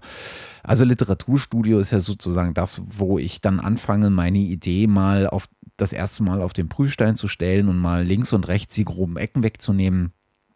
Und ähm, da fand ich, ähm, fand ich ähm, die Herangehensweise äh, von ähm, dem Benedikt Fächer, ähm, das wird einigen Leuten, denke ich, was sagen. Der ist Doktorand am äh, Alexander von Humboldt Institut für Internet und Gesellschaft und forscht zum Thema Open Science. Ähm, Benedikt, wenn ich äh, jetzt irgendwas grob fahrlässig falsch mache, Entschuldigung, dann berichtige mich bitte. Äh, und der hat vor einem, vor einem Jahr, glaube ich, äh, in einem äh, Blogbeitrag auf dem Institutsblog mal darum gebeten, dass sich, dass Leute Stellung nehmen zu seiner Idee der Herangehensweise, wie er sein Dissertationsthema aufsetzen könnte. Und im Prinzip hat er das so gemacht, er hat einfach den Blogbeitrag geschrieben, hat kurz beschrieben, was er eigentlich machen möchte und hat so ein Stückchen weit Ideen in den Raum geworfen, in welche, an, in welche Richtung er äh, anfangen würde loszulaufen oder loszuschauen und hat darum gebeten, über Kommentare und äh, E-Mails äh, einfach ihm so ein bisschen Feedback darauf zu geben und hat das Feedback gesammelt und nicht nur für sich verwendet, sondern hat das wiederum öffentlich zugänglich gemacht. Und das ist dieses Blockprinzip finde ich also äh, an dem, an dem sehr, sehr frühen Stadium durchaus äh, überlegenswert. Natürlich mhm. muss man da jetzt vielleicht ankommen, äh, unter, unterscheiden, also äh, auch auf den, auf den Fachbereich, äh, weiß nicht, äh, in, der, in der Biologie oder in der Physik würde man das vielleicht nicht machen, weil man vielleicht ein Stückchen weit auch ähm, da das nicht gleich an die Öffentlichkeit tragen will. Mhm. Da bin ich mir nicht sicher. Aber ich denke, gerade auch im sozialwissenschaftlichen Bereich könnte das durchaus eine Herangehensweise ähm, sein, die auch lohnend sein kann. Hm. Ja. Da gibt es jetzt sozusagen keine festen Tools, aber das wäre definitiv mal eine Herangehensweise, mal in die weite Welt rein zu schreien und zu fragen, was, was bräuchte man denn eigentlich? Ja. Genau. Hm. Und äh, dann fiel mir noch was ein, und zwar ähm, hatten wir in der letzten Folge über das äh, Open Science Framework geredet. Und ich habe das jetzt mal ausprobiert und habe mal ein Projekt, äh, noch nicht public, aber äh, privat draufgeschoben. Ähm, und äh, da funktioniert das auch, dass du sozusagen äh, Hypothesen formulierst und dein Studiendesign mal so grundsätzlich festlegst und dann aber nachvollziehbar und in Versionen sozusagen daran arbeiten kannst. Und hm. die Hypothesen reformulierst, sie ein bisschen zuspitzt, sie vielleicht teilst, sie vielleicht zusammenführst und das Studiendesign entsprechend anpasst. Äh, immer mit dem Vorteil, dass du es selber nachvollziehen kannst und auch wieder Schritte zurückgehen kannst, weil diese Versionierung dahinter liegt. Hm. Und das, das, das, das, fand ich zum Beispiel ein Aspekt von, äh, vom Open Science Framework, der mir durchaus ähm, ganz gut geholfen hat, weil wenn du das in einem, in einem Word-Dokument machst, weißt du halt genau nicht mehr so, so richtig, was dich jetzt dazu bewegt hat und welche Änderungen du an welcher Stelle zu welcher Zeit gemacht hast. Hm. Nee, das, das klingt absolut sinnvoll. Also mir war gar nicht bewusst, dass auch diese, dieser Teil damit mittlerweile implementiert ist. Das ist eigentlich wirklich, das ist fast ein wichtiger Selling Point, den man ja, fast nochmal angehen müsste. Das mhm. äh, könnte, also ich habe gerade ein paar Ideen, wo man das mal antesten an, äh, könnte, ja. Mhm. mhm. Also, also, ich fand das sehr, sehr, ähm, sehr nett und ähm, werde da auch nochmal ein bisschen weiter ähm, äh, Erfahrungen mitsammeln, weil ich jetzt einfach gedacht habe, okay, dann gucken wir mal, wie weit ich das jetzt treiben kann, ohne dass ich in einen Zustand gerate, dass ich mich mehr mit dem Tool auseinandersetze, als, mhm. als ich mich mit dem Inhalt meiner, äh, meines Vorhabens auseinandersetze. Mhm. Und da kann ich durchaus mal äh, dann, wenn es hierher passt, äh, an der einen oder anderen Stelle mal berichten. Ich, das finde ich sehr interessant. Ja. Ich hatte jetzt auch nochmal gefragt, weil es mich einfach interessiert hatte, die Jungs von, hm. äh, vom Open Science Framework äh, über Twitter angepinkt. Twitter, ich habe es gesehen, ja, genau. Ob es denn äh, mittlerweile so ein paar Zahlen äh, gibt, ob sie, eine, ob sie eine grobe statistische Ahnung davon haben, wie viele Leute mittlerweile ähm, auf dem OSF arbeiten, äh, aus welchen Fachbereichen die so kommen, äh, wie viel Aktivität da äh, ist, weil man kann sich natürlich die, die Public-Projekte, die öffentlich zugänglichen Projekte angucken und man kann die auch forken und kann die Datensätze und sowas benutzen, aber man hat nicht so richtig den Überblick, wie viel der Aktivität da jetzt eigentlich los ist. Mhm. Und leider gibt es die Zahlen noch nicht. Ähm, ich hoffe aber, dass die irgendwann mal an den Punkt kommen, so ein Stückchen wie PeerJ, die ja auch im eigenen Blog äh, sehr aktiv ihre eigene Entwicklung begleitet haben und ähm, äh, da immer mal wieder berichtet haben, so und so viel Paper, so und so viele Autoren sind jetzt drauf, äh, hier und da müssen wir ein bisschen nachziehen, weil da haben wir festgestellt, dass das noch nicht so gut klappt. Sowas würde ich mir auch vom Open Science Framework wünschen. Also so ein Stückchen weit die eigene Offenheit. Hm, ja, klingt auf jeden Fall, dass man auch mal sieht, wo, ja, in welcher Gesellschaft, in welcher Gesellschaft, Gesellschaft man sich da befindet schon. Ja. Ja, das ist ein guter Punkt. Ja, aber es ist, äh, das mit der Hypothesenformulierung war mir nicht bewusst und das macht es wirklich interessant. Ähm, also ich habe mir das auch mal ganz kurz angeschaut und für mich als, wie soll ich das sagen, als Command-Line-Junkie ist das immer noch so, bin ich immer noch überlegen, wie ich das integrieren könnte. Und das, das wäre irgendwie, das habe ich noch nicht gesehen.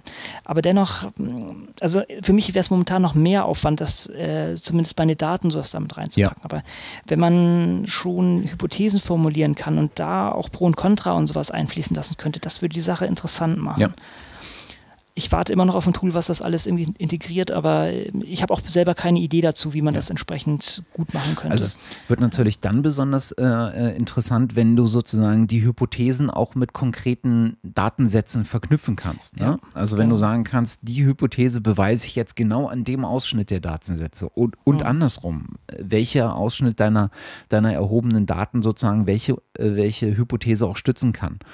Äh, das fände ich nochmal eine, so eine, so eine, so eine Meta-Information, ähm, die zumindest interessant, wenn nicht vielleicht sogar nützlich wäre.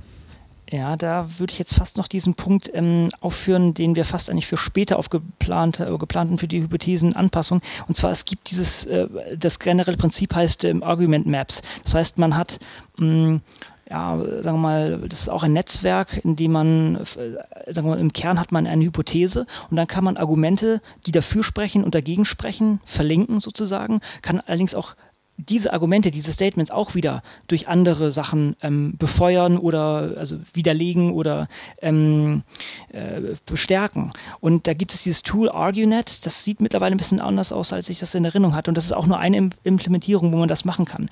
Und ich weiß nicht, warum sich das nicht durchgesetzt hat oder warum, warum das nicht verbreitet ist. Eigentlich, eigentlich müsste jedes Paper sowas haben. Hier sind unsere Argumente und dann eigentlich fast noch diese Cloud drumherum mit, mit äh, Literatur, die das unterstützt oder äh, wo man Sachen widerspricht, die anders publiziert sind. Und da könnte eigentlich so dieses ganze Wissen irgendwie so als, als Baum wachsen. Äh, vielleicht sehe ich das auch zu idealistisch, äh, wie so häufig, aber äh, das wäre eine tolle Formalisierung von solchen Sachen. Und vielleicht könnte man sowas auch in, in das Open Science Framework mit einbauen mhm. oder so. Ähm, ich will da auch noch mal ein bisschen rumexperimentieren, aber da, da fehlt mir noch ein bisschen die Zeit und die Muße. Mhm. Aber ich denke, das wäre eigentlich super interessant, um ja, um auch komplexere Zusammenhänge dann zusammenzuführen mhm. und, und visual, zu visualisieren und zu formalisieren ja. in einem Schritt. Ich könnte mir fast vorstellen, dass dir der Einstieg im, äh, ins OSF beispielsweise auch sehr viel leichter fallen würde, weil du äh, diese, Denk diese GitHub-Denke auch sehr viel ja. stärker schon gewöhnt mhm. bist. Mhm. Ja, ähm, das kann sehr gut sein. Dieses Forken, Merchen, alle solche Späße da. Genau, dieses, auch dieses Committen und, und, und, mhm. und, ähm, und sozusagen auch von den einzelnen Bereichen äh, miteinander äh, Beziehungen zu bilden und sowas. Äh, mhm. Wer da so ein bisschen versierter hat, dem fällt das, ähm, der Einstieg da, glaube ich, sehr viel leichter. Aber es ist auf jeden Fall ein sehr, sehr spannendes Tool und ähm, das will ich auf jeden Fall auch noch ein bisschen weiter zum Einsatz bringen. Äh, es macht äh, zumindest äh, Spaß, sich damit ein bisschen auseinanderzusetzen. Mhm, genau. Okay, also das war jetzt der Punkt ähm, Studiendesign, Hypothesen, Formulierung, Ideensammlung, wo wir jetzt dieses Open Science Framework genannt haben, aber letztendlich ist, zieht sich das durch alles durch, dieses Open Science Framework, muss man sagen, durch fast genau, alles. Genau. Ne? Das ist, das ist ein relativ ja, umfassendes Tool und, und, das ist ja auch die Idee der ganzen Sache, dass man den, diesen ganzen Prozess darin abbilden kann. Aber ich denke, man kann es noch nicht so ganz, aber wir sind auf dem Weg dorthin. Wir werden das vielleicht an den Stellen, wo es noch hakt, äh, vielleicht sogar diskutieren können. Ja. Gehen wir vielleicht mal auf die ähm, auf den Versuch und die Datengenerierung. Und da sollte man vielleicht mal einfach kurz sagen, wie sowas abläuft. Also die Leute machen ihre Versuche, aber müssen das auch irgendwie dokumentieren. Und da gibt es halt diese Einrichtung des sogenannten Laborjournals, Lab Notebook. Das soll heißen, man macht einen Versuch, man schreibt kurz auf, warum man das gemacht hat was man gemacht hat und was dabei herauskam. Und der Biologe, keine Ahnung, wenn jetzt irgendwelche ähm, keine Ahnung, Proteine aufgereinigt hat, das ein Gel davon gefahren hat, macht dann einen Scan oder eine Kopie davon, klebt er sich dann rein, malt vielleicht noch dazu, was, was jetzt was ist und schreibt auch kurz dazu, was das vielleicht bedeutet. Und das ist ganz wichtig und das ist auch, äh, diese Laborjournale müssen auch ganz lange aufgehoben werden. Deshalb müsste man auch hier in, in bei dem Stammzellen-Ding ähm, müsste man eigentlich auch genauso zurückgehen können. Anscheinend kann man es nicht wirklich. Wie auch immer. Auf jeden Fall sind diese Laborjournale essentiell, äh, um den Forschungsprozess ähm, zu dokumentieren äh, ist natürlich noch hauptsächlich paper-based, also noch Papier, papierbasiert und äh, damit entsprechend träge, nicht kollaborativ äh, zugänglich. Und da gibt es verschiedene Ansätze. Es gibt auch kommerzielle Lösungen, wo man das rein digital macht, aber es gibt auch offene Ansätze und zum Beispiel gibt es Open Wetware. Äh, Open Wetware ist eine, ein MediaWiki-basiertes System. Also MediaWiki ist äh, der, die Wiki-Engine, auf der auch ähm, Wikipedia läuft oder die aus dem Projekt sozusagen mit entstanden ist. Und Open Wetware ist allgemein so im Bio-Bereich ähm, ein bekannteres Wiki und die bieten auch Lab-Notebooks an, wo man halt sich anhand dieses Wikis dann ähm, ja, seine Forschung dokumentieren kann in der Art. Das habe ich selber noch nicht getestet. Ich habe Leute, die es mal probiert haben. Das ist, denke ich, ganz, ganz äh, gar nicht schlecht. Ähm, es gibt auch Leute, die ein normales äh, Wiki genommen haben, also jetzt nicht extra dafür aufbereitet. Ich kenne auch Leute, die haben einen Blogpost oder äh, eine Blog-Engine genommen und dann halt sozusagen wie Blogpost ihre Sachen gemacht. Da gibt es auch, na, jetzt fällt es mir nicht ein. Ähm, ein relativ bekanntes, die haben gesagt, okay, wir machen offene, ist eine chemische Gruppe in UK, jetzt komme ich nicht mehr drauf die machen Malaria-Forschung ähm, beziehungsweise äh, suchen nach Mitteln gegen Malaria. Na, jetzt komme ich nicht drauf. Ich, ich werde es nochmal mhm. nachreichen. Mhm. Aber das ist nur so als ein Tool sozusagen. Ich kann theoretisch auch einen, einen Blog nehmen, um, um solche Sachen zu dokumentieren. Mhm. Dennoch ist, denke ich, Open Science Framework hier der richtige Ansatz zu sagen, man, weil, weil die, der, der Bedarf ist doch noch ein bisschen anders als bei einem normalen Blog oder bei einem normalen mhm. Wiki. Ja, Wikiversity ist, glaube ich, auch sowas, was in die Richtung gehen kann. Das nutzen, ich glaube, der Daniel Mietchen äh, nutzt das auch ah, als, okay. sein, ähm, äh, als sein Notebook sozusagen, als sein Lab-Notebook. Okay. okay. Ein Stückchen weit zumindest. Mhm. Ja, dann, wenn wir jetzt mal davon ausgegangen sind, wir haben unsere Versuche durchgeführt, wir haben sie auch ausreichend dokumentiert und haben jetzt ein ja, ein Fundus an Daten, dann muss der prozessiert werden. Und ähm, nicht nur prozessiert, sondern auch visualisiert werden und natürlich auch mit anderen Daten in Zusammenhang gebracht werden. Und da gibt es jetzt verschiedene Möglichkeiten, das zu machen. Und wenn man jetzt äh, das bioinformatisch macht, dann muss man manchmal auch selber Tools entwickeln und da kommen wir jetzt natürlich zu unserem Klassiker ähm, Git und andere verteilte Versionierungs, äh, Versionsverwaltungssysteme und äh, vielleicht kann man an der Stelle mal ein bisschen ausholen. Also Git ist nicht das erste Tool, das das gemacht hat. Diese Versionierungssysteme gehen zurück bis äh, oh, sehr viel weiter zurück. Das bekannteste war wahrscheinlich äh, ähm, CVS Concurrent Versioning System, was allerdings zentral war. Das heißt, mit einem Server kann da seine Sachen committen. Committen heißt, äh, ich habe hier ein, ein, eine Datei, sagen wir es mal so, ich mache eine Änderung und ähm, schicke dann diese Änderungen zu dem Server, der dann sich sozusagen diese Version merkt. Man kann dann äh, innerhalb dieser verschiedenen Versionen zurückgehen, kann Sachen vergleichen, kann auch parallele Versionen fahren, was bei CVS nicht sehr schön war. Später kamen dann so Sachen wie Subversion, was ein bisschen moderneres äh, System war, aber auch hier wieder zentral. Man hat einen Server und man muss sozusagen an diesen Server diese Sachen committen. Und ähm, der, die Entwicklung von Linux hat sich irgendwann, also von dem Linux-Kernel, hat sich irgendwann auf, ähm, na, wie heißt es, Bit, wie heißt denn das, BitLocker? Ist das BitLocker, glaube ich? Bit, auf jeden Fall ein kommerzielles. Nee, nee, Bitbucket ist äh, später gekommen. Bitbucket so. später mal. Bit, äh, das ist, äh, muss man nachschauen. Ähm, auf jeden Fall ein kommerzielles. Nee, es ist nicht BitLocker. Wie auch immer, äh, ich schaue nochmal nach. Auf jeden Fall ein kommerzielles, ähm, verteiltes Versionsverwaltungssystem eingeschossen. Und irgendwann ähm, hat, glaube ich, einer reverse engineert, was er nicht machen sollte. Auf jeden Fall gab es dann Streitereien und hat sich der Linus Torvalds selber hingesetzt und hat äh, Git geschrieben war allerdings nicht der einzige. Zu der Zeit wurden auch Mercurial, Mercurial geschrieben und, und Bazaar. Das sind auch entsprechend, also mit diesem gleichen Paradigma der verteilten ähm, Versionierung. Und ähm, dieses Paradigma hat sich jetzt eigentlich in der Software-Development-Szene eigentlich entsprechend ausgebreitet. Und das ist einfach sehr elegant, weil man eben nicht einen zentralen Server hat, sondern jeder hat seine eigenen kleinen Repositories. Das heißt, ich muss auch nicht online sein, sondern ich kann das hier lokal auf meinem Rechner committen. Und wenn ich das mit anderen Leuten austauschen möchte, habe ich Server dafür, wo dann auch solche Repos Repositories sind und kann von anderen Leuten ihre Version in meine Version rein mergen. Ich kann sehr viel leichter ähm, parallele Versionen erzeugen, kann diese dann wieder ineinander mergen. Das ist, das ist auch relativ komplex. Also man kann sich da auch sehr gut in, in den Fuß schießen, muss man sagen. Aber das ist allgemein, äh, bringt es ähm, sehr viel mehr Dynamik in diese ganze Sache. Und hat gleichzeitig auch eine, ja, hm, würde sagen, einen, einen sozialen Impact ist, man, man braucht jetzt nicht mehr dieses zentrale Repository, dieses eine Ding, diesen einen Zugang, sondern äh, jeder, der Zugriff darauf hat, kann sich das ein Repository clone, kann daran arbeiten, kann dann andere Leute fragen, ob sie es reinmerchen. Und es gibt sozusagen keine zentrale Instanz mehr, die, die das regelt. Ja. Sozusagen, was ist der Linux-Kernel? Der Linux-Kernel ist letztendlich die äh, Git-Version von ähm, Linus Torvalds. Aber theoretisch kann ich mir äh, seine Version forken, kann Änderungen machen, kann ihm dann ein, ähm, ja, Pull-Request schicken, wobei das läuft über verschiedene Instanzen, da gibt es dann wieder soziale Regelungen, wie auch immer. Aber äh, es macht die ganze Sache einfach breiter zugänglich ja. und ist eine Art Demokratisierung. Wer da ein bisschen mehr zu erfahren will, äh, da gibt es sicherlich diverse Orte, wo man hingehen kann, aber unter anderem gibt es äh, ein CRE äh, 130 zu verteilten Versionskontrollsystem, äh, der das sehr, sehr gut äh, mal aufbereitet und in ausführlicher Länge äh, behandelt. Genau. Und ich glaube, das, was du meintest, war Bitkeeper, oder? Bitkeeper, danke schön. ja. Danke, danke.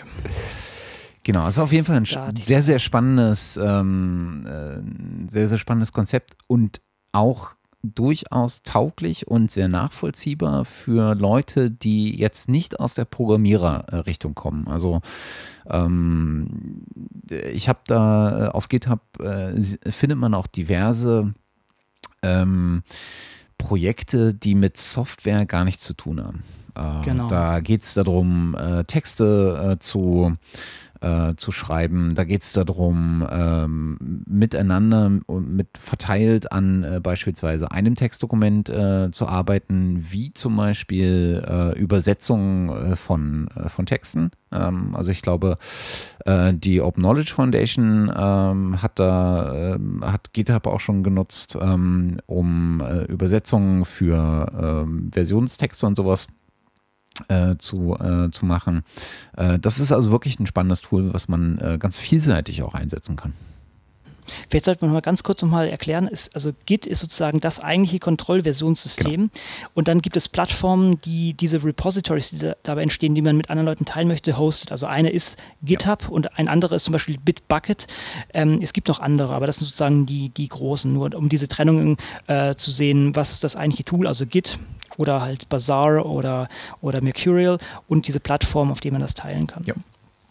Und äh, ja, das ist sehr weit verbreitet. Ich habe zum Beispiel auch mein, mein Paper, wobei ich das jetzt hier alleine geschrieben habe, äh, mehr oder minder die, ähm, ähm, das von dem ich vorhin sprach, mein, mein Tool, äh, das habe ich auch wieder in LaTeX geschrieben und mit, ähm, mit Git äh, versioniert. Das tat mir sehr richtig gut. Ich habe sonst bin ich halt immer auf irgendwelchen Projekten muss mit Word schreiben. Wir kommen später noch zu solchen Sachen und konnte dann wieder mit Git und LaTeX arbeiten. Das war die hellste Freude für ja. mich. Ich habe auch mal, ich habe auch mal ein Paper mit anderen Leuten geschrieben das wird jetzt demnächst submitted. Das haben wir mit Markdown und, und Git geschrieben. Also Markdown ist eine, eine Markup-Language, eine, äh, wie ist das, Aufzeich auf, wie heißt denn das? Ähm, wer heißt das auf Deutsch? Äh, eine Markup nee. Language. Aus, eine ja, Auszeichnungssprache, genau. genau. Genau, Auszeichnungssprache. Und äh, haben Git und äh, Markdown genutzt, um das zu machen. Ja. Das geht auch. Das war dann auch wirklich kollaborativ. Ja, das, da kann man schön, äh, schön mitarbeiten. Finde ich auch sehr, sehr gut. Genau. Also letztendlich alles, was irgendwie eine Textdatei ist, eine Plaintext-Datei, sollte man sagen. Soll, also ein Word-Dokument lässt sich damit zum Beispiel nicht so gut machen, aber zum Beispiel bei Grafiken SVG, wenn wer sich damit auskennt, das wäre zum Beispiel eine Möglichkeit, selbst wenn man grafische Sachen bearbeitet. Mhm. Selbst mit, äh, selbst mit äh, Word, aber können wir gleich nochmal ausführlicher zu kommen. Selbst ja, mit Word genau, kann man äh, solche Dinge mittlerweile nutzen äh, und, und äh, Word in, in Markdown äh, ausgeben und ähnliches. So. Da nutzt man dann einfach noch ein Zwischentool ich glaube, Pandoc ist da eins der ja, Pandoc ist der große Konverter. Genau. Ja. Mhm. Äh, also selbst das geht mit ein bisschen äh, Workarounds, aber eigentlich, warum sollte man Word nutzen, wenn man mit Plaintext und mit, dann mit Markdown einfach sehr viel schöner genau. äh, arbeiten kann? Genau, genau. Das stimmt schon. Genau, ja, es gibt auch äh, Tools, mit denen man kollaborativ visualisieren kann. Plotly ist uns da über den Weg gelaufen. Habe ich jetzt selber noch nichts mitgemacht, aber sei hier einfach mal genannt. Vielleicht kann da jemand was zu sagen. Es soll einfach nur darum gehen, auch die Visualisierung, die äh, Datenprozessierung und auch die, die Toolgenerierung kann kollaborativ äh, vonstatten gehen. Ähm, man kann natürlich auch sagen, auch die, sagen wir so, wenn ich jetzt Daten habe und die manuell irgendwie jetzt noch, also nicht aufhübschen im Sinne von fälschen, aber äh, aufhübschen oder bearbeiten im Sinne von annotieren manuell oder sowas. Auch das kann man theoretisch auf GitHub machen. Da würde man, äh, wenn man möchte, kann man das auch in Excel oder LibreOffice machen und dann eine CVS-Datei, CSV-Datei, Comma Separated Values, so eine äh, CSV-Datei exportieren und das dann auch wieder teilen. Also da bestehen auch verschiedenste Möglichkeiten. Auch wieder hier das Konzept Git, GitHub äh, für, für die Daten per se zu nutzen. Ja. Gut, und dann hofft man ja aus diesem ganzen Prozess äh, neue Hypothesen zu formulieren. Da sind wir eigentlich wieder oben. Das heißt, man könnte wieder das in, in, im Open Science Framework oder in ArgueNet entsprechend formulieren, um die ähm, Hypothesen anzupassen. Und dann kommt man hoffentlich auch schon bald zum Manuskriptschreiben, was wir jetzt ja auch schon ein bisschen angerissen haben. Ja, äh, ich glaube, das kann jeder, der mal äh, zumindest studiert hat, da dürfte man es auf jeden Fall äh, mal gehabt haben. Man muss Paper äh, mit äh, einer Arbeitsgruppe schreiben.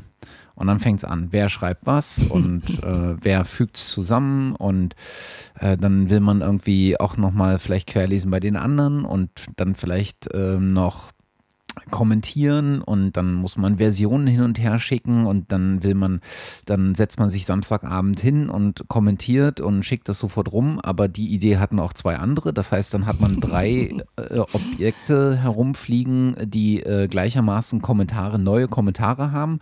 Und jetzt muss einer hingehen und sagen, ich nehme erst das eine, pflegt die Kommentare von allen anderen in das eine ein. Und aber nur unter der Voraussetzung, dass sich sonst nichts geändert hat. Und es ist einfach ein unfassbarer, nerviger Aufwand, den man da hat. Ja.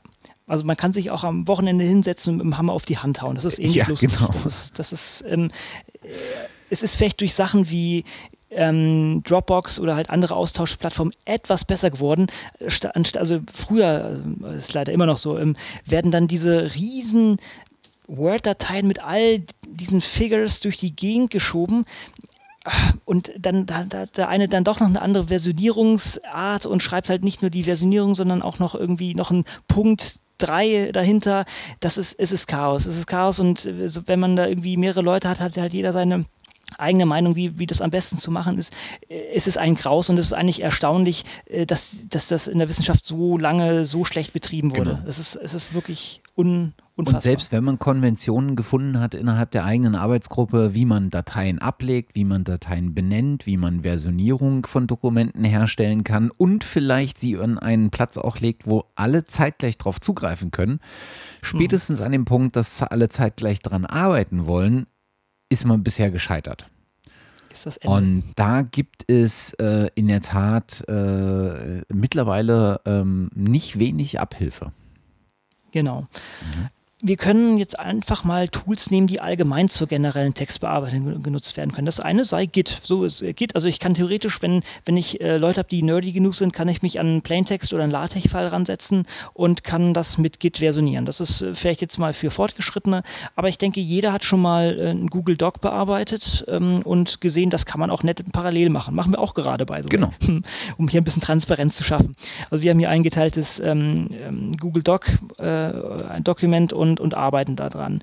Das ist eine Methode. Es gibt auch noch andere Sachen wie Etherpad, sozusagen jetzt hier mal die Open Source Lösung für solche Sachen.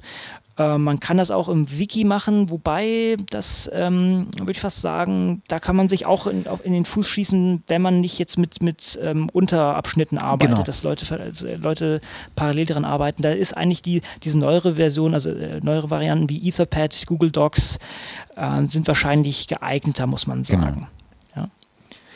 Hat allerdings den Nachteil, ähm, dass bestimmte Sachen oder ich kann das ganz konkret sagen, Referenzen nicht wirklich bedacht sind. Bei Wikis ist das sogar fast besser, aber Google Docs und Etherpad, die sind nicht äh, in der Lage, ähm, Referenzen gut zu handeln. Man muss auch sagen, viele normale Recht, äh, Recht äh, viele normale, wie heißt das, Office-Programme sind auch nicht wirklich in der Lage dazu. Also es ist auch ein, auch ein anderer Graus, sich dazu zu zerschießen. Ich weiß auch nie nicht, warum man da von LaTeX und äh, BibTeX eigentlich weggekommen ist, aber gut, ähm, gut, weil es einfacher zu nutzen ist natürlich. Aber soll heißen, mit diesen normalen Tools wie ähm, Google Docs oder Etherpad hat man letztendlich später das Problem, dass man die ähm, äh, Referenzen nicht so gut verwalten kann. Ne? Da gibt es auch hier wieder Workarounds. In, in den Biowissenschaften könnte man einfach die PubMed-IDs nutzen zum ja. Beispiel und dann eintragen und dann beim finalen Dokument, aber was heißt schon final, kann man dann äh, das entsprechend einarbeiten. Es gibt allerdings da Lücken. Das soll heißen, das ist, das ist noch nicht perfekt mit diesen Tools. Ja, es gibt allerdings äh, jetzt auch Abhilfe für den Wissenschaftler, der sich gequält ähm, nach, nach Lösungen umschaut. Und da haben wir jetzt einige zusammengetragen.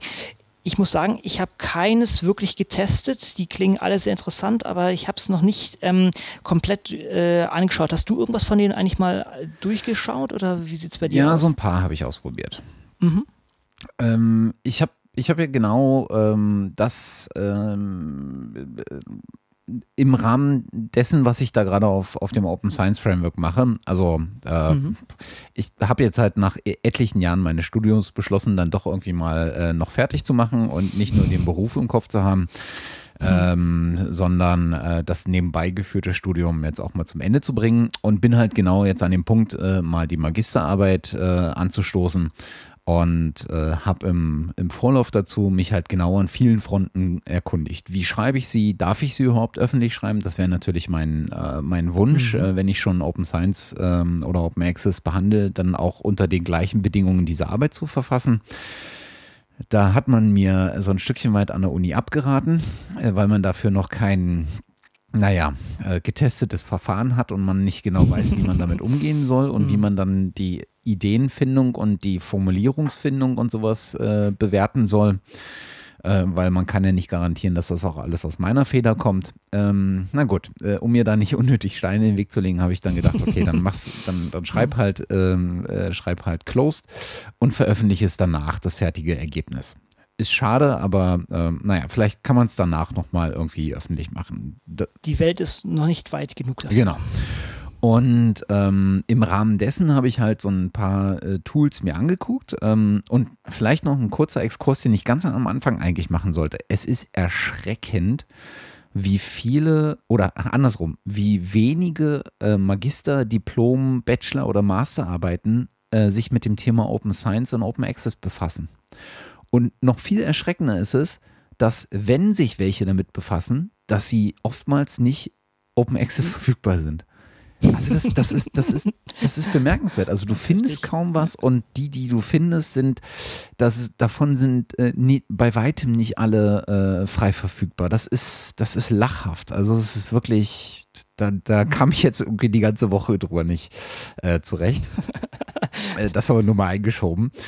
Ähm, und jedenfalls habe ich mir so ein paar Tools angeguckt, wie ich, äh, wie ich das machen kann und bin jetzt letztendlich beim Open Science Framework äh, äh gelandet, weil ich da auch mit Markdown mhm. arbeiten kann. Das ganze Thema Referenzen halt äh, ganz, äh, ganz gut ist. Ich kann halt äh, BibTeX und sowas mit ein, mhm. eingliedern. Ah, cool. Ähm, wie, wie, darf, darf, ich da ein bisschen nachfragen? Das interessiert mich jetzt schon. Wie, wie machen die denn das genau? Wie, wie läuft das da? Äh, kannst du da DOIs reinschmeißen? Kannst du da, oder was kannst du da reinschmeißen? Und äh, wie, wie läuft das da? Das, äh, da hast du mich jetzt heiß gemacht. Ähm, ich habe es noch nicht getan, aber sie, okay. insofern weiß ich nicht okay. ganz genau, was du jetzt genau klicken musst, um es da äh, reinzuschmeißen. Mhm. Aber okay. ich glaube, ähm, du kannst äh, in, äh, in, du kannst sozusagen, wie heißt denn dieses Tool, was ich, äh, BitDes heißt das, glaube ich. Da kannst du mhm. sagen, gib mir das mal in einem bestimmten Format und kannst das genau äh, über Markdown da reinschmeißen. Hm. Aber okay. ausprobiert habe ich es auch noch nicht. Mhm. Es klang jedenfalls gut. Äh, und im Rahmen dessen bin ich unter anderem auch auf ähm, so Vorlagen gestoßen, die genau dafür gemacht sind, so für Scientific Thesis äh, zu schreiben. Mhm. Und ähm, eine verlinken wir mal. Äh, die gibt es nämlich auf GitHub. Äh, das ist, nennt sich Open Science Thesis Repository. Und da hat jemand mal genau so eine, so eine, so ein Rohtemplate sozusagen für eine wissenschaftliche Arbeit abgelegt. Äh, was, man, mhm. was man sich einfach forken kann und dann nutzen kann. Äh, Finde ich super. Und ähm, in, in dem Rahmen habe ich dann halt auch so ein paar von diesen äh, Tools, ähm, die zum kollaborativen Schreiben da sind, äh, einfach mal ausprobiert, äh, weil ich zumindest ähm, Teile meiner Arbeit, die ich verfasse, gern einzelnen Leuten mal äh, vorlegen würde und sie dann auch gern äh, zum Kommentieren und Verbessern einladen würde an der Stelle. Und äh, da habe ich jetzt halt so ein, zwei von diesen Tools mal ausprobiert. Hm. Die sind, ähm, ja, es ist eine ganz schöne Stange. Wir werden da vielleicht später nochmal zu sagen, was Open Source ist und was nicht. Ne? Ich habe da auch den ganzen Überblick verloren. Der erste, dieser Fidus Writer, der ist meines Erachtens Open Source, wenn ich mich da recht entsinne. Äh, ja, ich glaube, der ist aus diesem Open Journal System äh, entstanden genau. oder im, im, im Umfeld genau. äh, dessen mhm. entstanden. Ähm, ich weiß gar nicht genau, ob der selbst richtig Open Source ist. Ich dachte eigentlich schon, aber vielleicht irre ich mich da auch.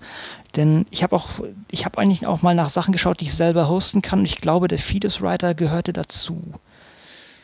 Aber bin ich mir jetzt auch nicht mehr ganz sicher. Reichen wir nochmal nach, beziehungsweise wir machen nach der Liste, machen wir nochmal eine kleine ähm, Annotierung und sagen äh, Open Source oder nicht. Ach ja, genau, genau. Ne? Äh, ja. Ist sowohl äh, in der letzten äh, äh, in der letzten stabilen Version auf SourceForge erhältlich äh, und in der letzten Development Version bei GitHub. Gut, okay, klasse. Genau. Also ja. Fidus Writer ist halt genau so ein Tool, um kollaborativ an einem Textdokument zu schreiben. Hm. Genau. Dann hast du hier Penflip noch äh, gefunden. Den hatte ich noch gar nicht auf dem Radar oder das kenne ich überhaupt nicht. Habe ich auch keine äh, Erfahrung selber mit. Okay. Den habe ich genau nicht ausprobiert. Mhm. Ist aber genau so ein äh, Distraction-free, ähm, also ablenkungsfrei, so ein ganz mit so einem ganz minimalistischen äh, mhm. Theme. Ähm, äh, so ein Dokumentenschreibtool, äh, ähm, was auch Markdown äh, unterstützt ähm, und äh, ziemlich übersichtlich ist und anscheinend auch sehr performant ist. Okay. Okay. Aber habe ich noch nicht so genau äh, ausprobiert. Mhm. Äh, was diese Tools, glaube ich, alle mitbringen, ähm, explizit bei, bei Penflip habe ich es mir zumindest mal äh, angeguckt ähm, und mal genau reingelesen, äh, ist halt so ein Versionierungssystem. Mhm. Okay. Und so eine Revisionshistorie. Mhm. Okay, dann ähm, hast du noch Wikidocs. Das geht auch so in die Richtung. Ne? Das ist äh, das ist aber auch eher allgemein, ne? oder ist das wissenschaftsspezifisch? Äh, gute Frage. ich glaube, das ist, mehr, das ist auch mehr allgemein. Wir haben aber einige Liste, die ziemlich klar wissenschaftlich orientiert sind. Das eine ist das ähm, Authoria. Die schreiben auch ganz klar Write Science Together. Und das ist, glaube ich, LaTeX-basiert auch wieder. Ne? Genau. Also es gibt so ein, ja. Es gibt mehrere dieser Tools, die, äh, die LaTeX äh, können. Äh, also LaTeX mhm. ist ja mhm. sozusagen auch so eine so eine, so eine äh, Ausschreibungssprache, die vor allen Dingen dazu benutzt wird, um äh, eine, eine feste Formatierung äh, hinzubekommen. Also um, um das, das Bild, was man letztendlich im Dokument haben möchte, wirklich in allen Einzelheiten beeinflussen zu können von der Formatierung her. Man kennt das ja bei Word. Ähm, du legst halt irgendwie ein, ein, Dokument an, fängst an loszuschreiben, machst dir überhaupt äh, am Anfang in der Regel noch gar keine Gedanken, wie soll eigentlich meine Überschrift formatiert sein, wie soll meine Unterüberschrift, äh, die dritte, vierte, fünfte, sechste Ebene der Unterüberschriften, was halt so in wissenschaftlichen Papern halt auch mal manchmal äh, zur, ähm, äh, benutzt werden muss. Äh, wie möchte ich gern meine äh, Bildunterschriften formatieren? was brauche ich für, für einen linken Rand, für einen rechten Rand? Wie verfahre ich mit Fußnoten, Referenzen und sonst was.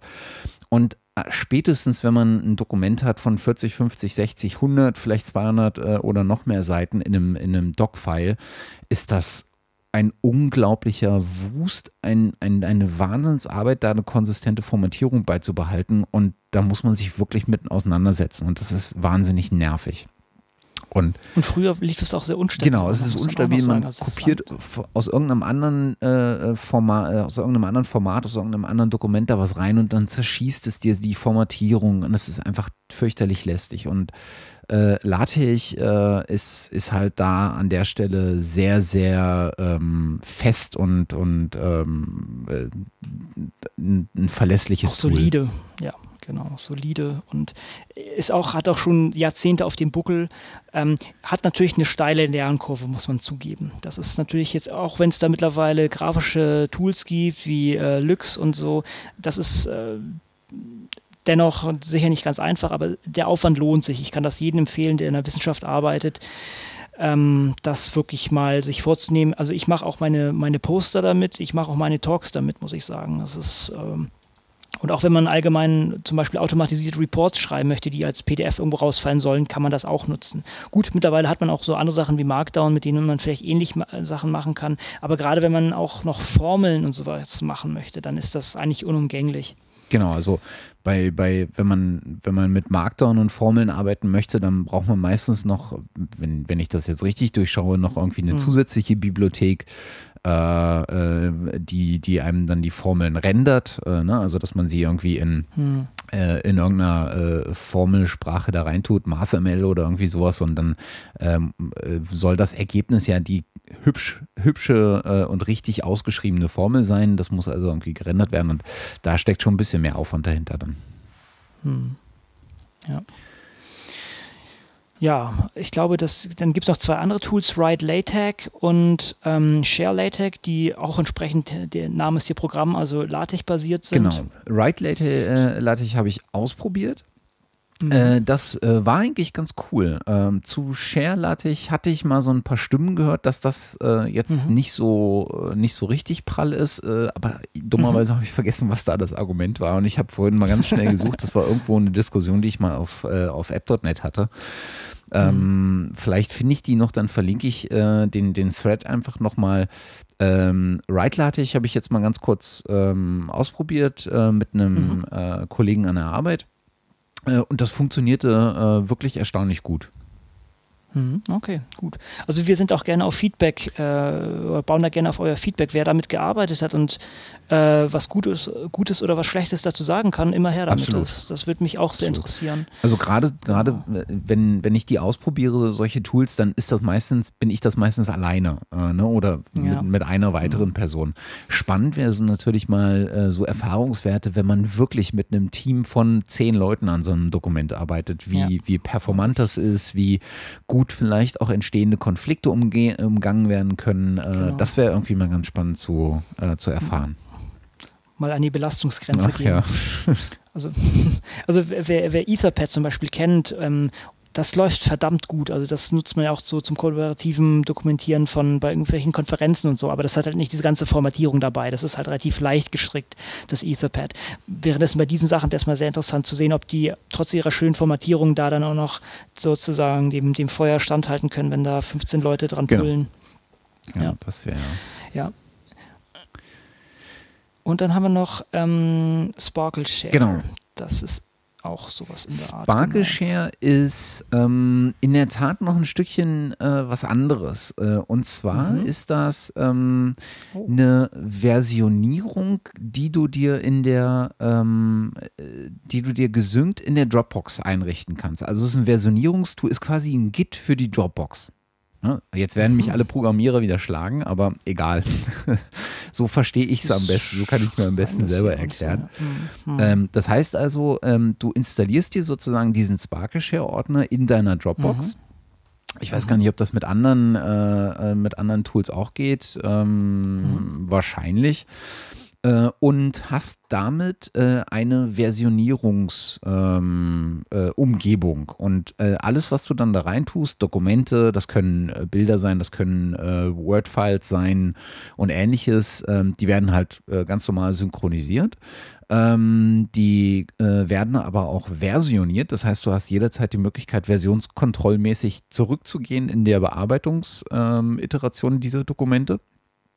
Äh, mhm. Und du kannst ähm, es beispielsweise auch selber hosten. Also es muss gar nicht äh, äh, Dropbox äh, unbedingt sein. Okay, okay, das ist doch gut, ja. Und das ist irgendwie ganz, äh, ganz nett. Ich habe jetzt äh, das jetzt noch nicht lange im, in, in Verwendung, aber ich verwende es ähm, aktiv. was ich halt noch nicht so ganz genau weiß, ist, wie der beispielsweise mit Konflikten umgeht. Hm. Den Fall konnte ich jetzt noch nicht faken. Äh, da äh, irgendwie bin ich da an, an, Limit, an, an, das Limit meiner Vorstellungskraft. Was muss ich jetzt machen, hm. um künstlich einen Konflikt herzuführen? Manchmal kann man gar nicht so doof denken, wie es in, im richtigen Leben passiert. ähm, ja. Aber das, das probiere ich also, vielleicht nochmal. Bei Git werden solche solche Konflikte auch anders gelöst. Ja, wäre wär, wär mal interessant zu sehen. Ja. Ähm, wenn man noch ganz Open Source sein möchte, ich habe es gesehen, auch leider nicht getestet. Äh, wahrscheinlich kennt, okay, kennen viele von euch OwnCloud. Das ist sozusagen eine Open Source, Open Source Alternative zu Dropbox, die man sich halt selber auf dem eigenen Server installieren kann da gab es jetzt auch kürzlich einen Chaos Radio Express, äh, nee, sorry, kein Chaos Radio Express. Ein Chaos Radio Express gibt es nicht mehr, das heißt jetzt CRE. Ähm, ein klassisches Chaos Radio dazu. Ich kann jetzt nicht die Folge aus dem Ärmel schütteln, wir verlinken das. Da gab es etwas zu mit unter anderem auch zu diesem Thema und ich habe gesehen, es gibt auch ein Plugin für LaTeX, äh, für einen LaTeX-Editor. Das wäre vielleicht auch eine Möglichkeit. Wie gut das funktioniert, kann ich auch hier wieder nicht sagen. Wer das mal getestet hat, immer her mit solchen Sachen also ich werde mich da auch in nächster Zeit nochmal hinsetzen und mal ein paar Tools testen, die ich selber hosten kann. Ähm, das werde ich mal bei uns in der Uni dem Server installieren, was ich finde und, und mal konsequent durchtesten, denn ich habe keine Lust mehr auf diese, diese, diese Word-Sachen. Das ist, das ist, es geht einfach nicht. Es geht einfach nicht. Und ich habe jetzt sehr viel Rücklauf von den sozusagen, hm, wie soll ich sagen, ich habe in den letzten drei Jahren relativ viel gemacht. Ich sitze auf sehr vielen Projekten drauf und da fallen jetzt sozusagen die Paper jetzt langsam raus und ich will da den Leuten zumindest die Möglichkeit geben, dass man das mal probiert, ähm, nicht mit Word und, äh, und äh, per E-Mail oder per Dropbox die Sachen durch die Gegend zu schieben. Das, es geht einfach nicht. Ich denke, jeder Wissenschaftler kennt diesen Schmerz und es ist das Jahr 2014. Wir brauchen das nicht mehr. Ja, wohl wahr. Glaub. ja. Gut. Das war der Weltenschmerz und, und seine Beseitigung, auch äh, genannt Manuskript erstellen, kollaborativ. Genau, genau. Wir gehen weiter, wir erinnern uns, wir, wir waren dabei, den, den, den wissenschaftlichen Workflow äh, zu bearbeiten. Oder habe ich jetzt, äh, haben wir noch was? Nee, ne? Das, äh, wir machen jetzt genau. einfach weiter im Programm, genau. Das heißt, wir haben jetzt unser, unser Paper zusammengeschrieben, wir haben jetzt die finale, finale Version mit äh, entsprechenden ähm, Referenzen drin und wir denken, jetzt können wir das Ganze an ein Journal schicken und wenn das bei diesem Journal ankommt, dann findet ja ein Peer Review statt. Wobei, das ist jetzt die klassische Ansichtsweise, dass es dort stattfindet. denn wir haben das ja schon häufig diskutiert, Peer Review kann ja eigentlich auch danach stattfinden und dann auch äh, kollaborativ eigentlich. Und da gibt es verschiedenste Optionen, wie das nun stattfinden kann und da tut sich jetzt auch immer mehr auf. Und äh, ganz frisch, äh, weißt du, wann das kam? Das ist ein paar Tage erst her oder eine Woche? Äh, Mitte März, glaube ich. 13., 14., sowas in dem oh, Dreh. Das ist doch schon länger. Okay, dann ist doch schon länger her. Gut. Ähm, hat ResearchGate ähm, kundgetan, dass sie jetzt auch eine derartige Funktion anbieten, die sie Open Review nennen. Das heißt, mit einem Account kann man sich dort dann auch entsprechend als, ja, kann man sich dann auch zu Publikationen äußern. Ich habe das bisher noch nicht getan und noch nicht großartig angeschaut. Ich weiß nicht, wie sieht es bei dir aus? Hast du das schon äh, betrachtet? Ich habe mal ganz kurz äh, reingeguckt. Ja. Also ähm, ResearchGate ist ja, ist ja ein ganz spannender Fall, finde ich. Das ist ja so, ich nenne es immer das Facebook für Wissenschaftler. Ich, ich, ja, das, das möchte es gerne sein. Genau. genau ja. ähm, und die fahren ja durchaus ein paar ganz spannende Ansätze. Ich glaube, die bedienen sich da an den richtigen Ideen. Ne? Also, die versuchen mit diesem Research, äh, mit dem RG-Score oder wie sie es auch immer nennen, mhm. versuchen sie mhm. ja auch so einen, einen, einen äh, Faktor zu finden innerhalb dieser Plattform, der so ein Stückchen äh, so eine Art Impact-Factor äh, entspricht und so eine Art Reputation innerhalb der Plattform bedeutet. Also da wird dann sowas reingefühlt wie äh, hat so und so viele Paper hochgeladen, hat so und so viele Sachen äh, in seinem Profil, aber auch ist sehr aktiv in der Beantwortung, in der Kommentierung und und, ähm, und so weiter. Und das führt in diesen, in diesen Faktor rein. Und jetzt sind sie mit diesem Open Review, wie sie es nennen, ähm, äh, Konzept äh, haben sie wieder ähm, so ein Stückchen äh, mal nach außen geguckt und mal abseits von Peer Review, von klassischen Peer Review Verfahren was äh, geschaut, was es dann noch so gibt. Und da haben wir ja sowas wie ähm, das, das Dynamic Peer Review, ich glaube, äh, so ähm, Naboy und Filika und ähm, ich glaube auch Archive funktioniert nach so einem mhm. Dynamic Peer Review Prozess. Und äh, dann gibt es halt auch so ähm, Anonymous Peer Review und dann gibt es das ganze Thema Open Review. Und diesen Open Review Ansatz hat ResearchGate jetzt genommen und es funktioniert so ein Stückchen weit, äh, dass man, äh, dass man sich freiwillig dafür anmeldet. Man würde jetzt gern der Peer Reviewer eines äh, Papers sein und ähm, ich weiß, was ich jetzt nicht weiß, ist, wie die Vergabe läuft. Ähm, also man, hm. man sagt halt irgendwo, äh, hier, das ist ein Paper, das würde ich gerne reviewen. Äh, ich weiß nicht genau, wie ResearchGate das dann macht, äh, wenn so und so viele Leute ähm, sich angemeldet haben, hört dann irgendwann auf und dann sagt es einfach, äh, es gibt schon acht Reviewer, du kannst dich nicht mehr anmelden oder gibt es ein Auswahlverfahren, die vielleicht sogar auf diesem RG-Score beruhen, könnte ich mir vorstellen. Mhm. Also, dass die, die ohne ohnehin sehr aktiv in der Plattform sind und so einen hohen Score haben, dann vielleicht auch bevorzugt werden, weiß ich nicht so genau. Und dann kann man das Ganze reviewen und kann halt ähm, äh, zu diesem Paper äh, sein äh, Feedback äh, zurückgeben. Und zwar öffentlich, sodass man also auch sowohl mit den Autoren dieses Papers in Kontakt tritt, als auch äh, transparent äh, die Community sozusagen sieht, was da, was, wie die Kommunikation läuft und äh, ich glaube auch sich ein Stückchen weit einfallen kann. Und ähm, ja, also der Ansatz ist nicht schlecht, äh, glaube ich. Muss man mal schauen, wie weit okay, man da jetzt ja. kommt also ja, vielleicht können wir sogar, wenn wir bei Open, äh, bei, bei ResearchGate sind, ähm, ich finde bei Way, die haben, die haben allgemein sehr gute Ansätze noch. Ähm, ich, ich weiß, jetzt, jetzt kommen wir ein bisschen ab von dem ursprünglichen Ding, aber ähm, ich bin mir manchmal nicht ganz sicher, ähm, wie offen sie dabei sind. Ja? Zum Beispiel, wenn ich jetzt dieses Open Peer Review mache, ist das, unter welcher Lizenz ist das zum Beispiel? Das ist eine gute Frage.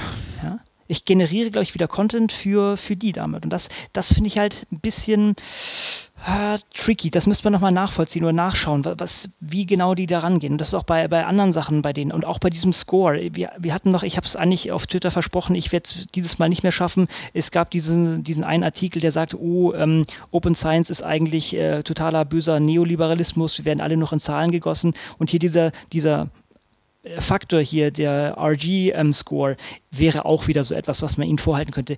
Und ich bin mir auch nicht ganz sicher, wie transparent die machen, wie der berechnet wird. Weißt du das? Das hatten Sie mal erklärt, wenn ich äh, okay. mich recht erinnere. Okay, wenn das nachvollziehbar ist, dann, dann ist das, äh, finde ich, okay. Wenn das wieder das, das ähnlich ist wie bei einem Impact Factor, der halt auch irgendwie, ähm, irgendwie nicht so reproduzierbar ist und nachvollziehbar ist, dann, also theoretisch schon, aber praktisch halt leider nicht, ähm, dann finde ich das kritisch. Ich muss auch sagen, ich mache auch äh, einiges auf ResearchGate, ich pappe auch immer meine Sachen drauf. Ich hatte gerade gestern hatte ich wieder eine Anfrage vom von einem Paper, ähm, was äh, nicht Open Access war, was ich dem dann zugeschickt habe und so.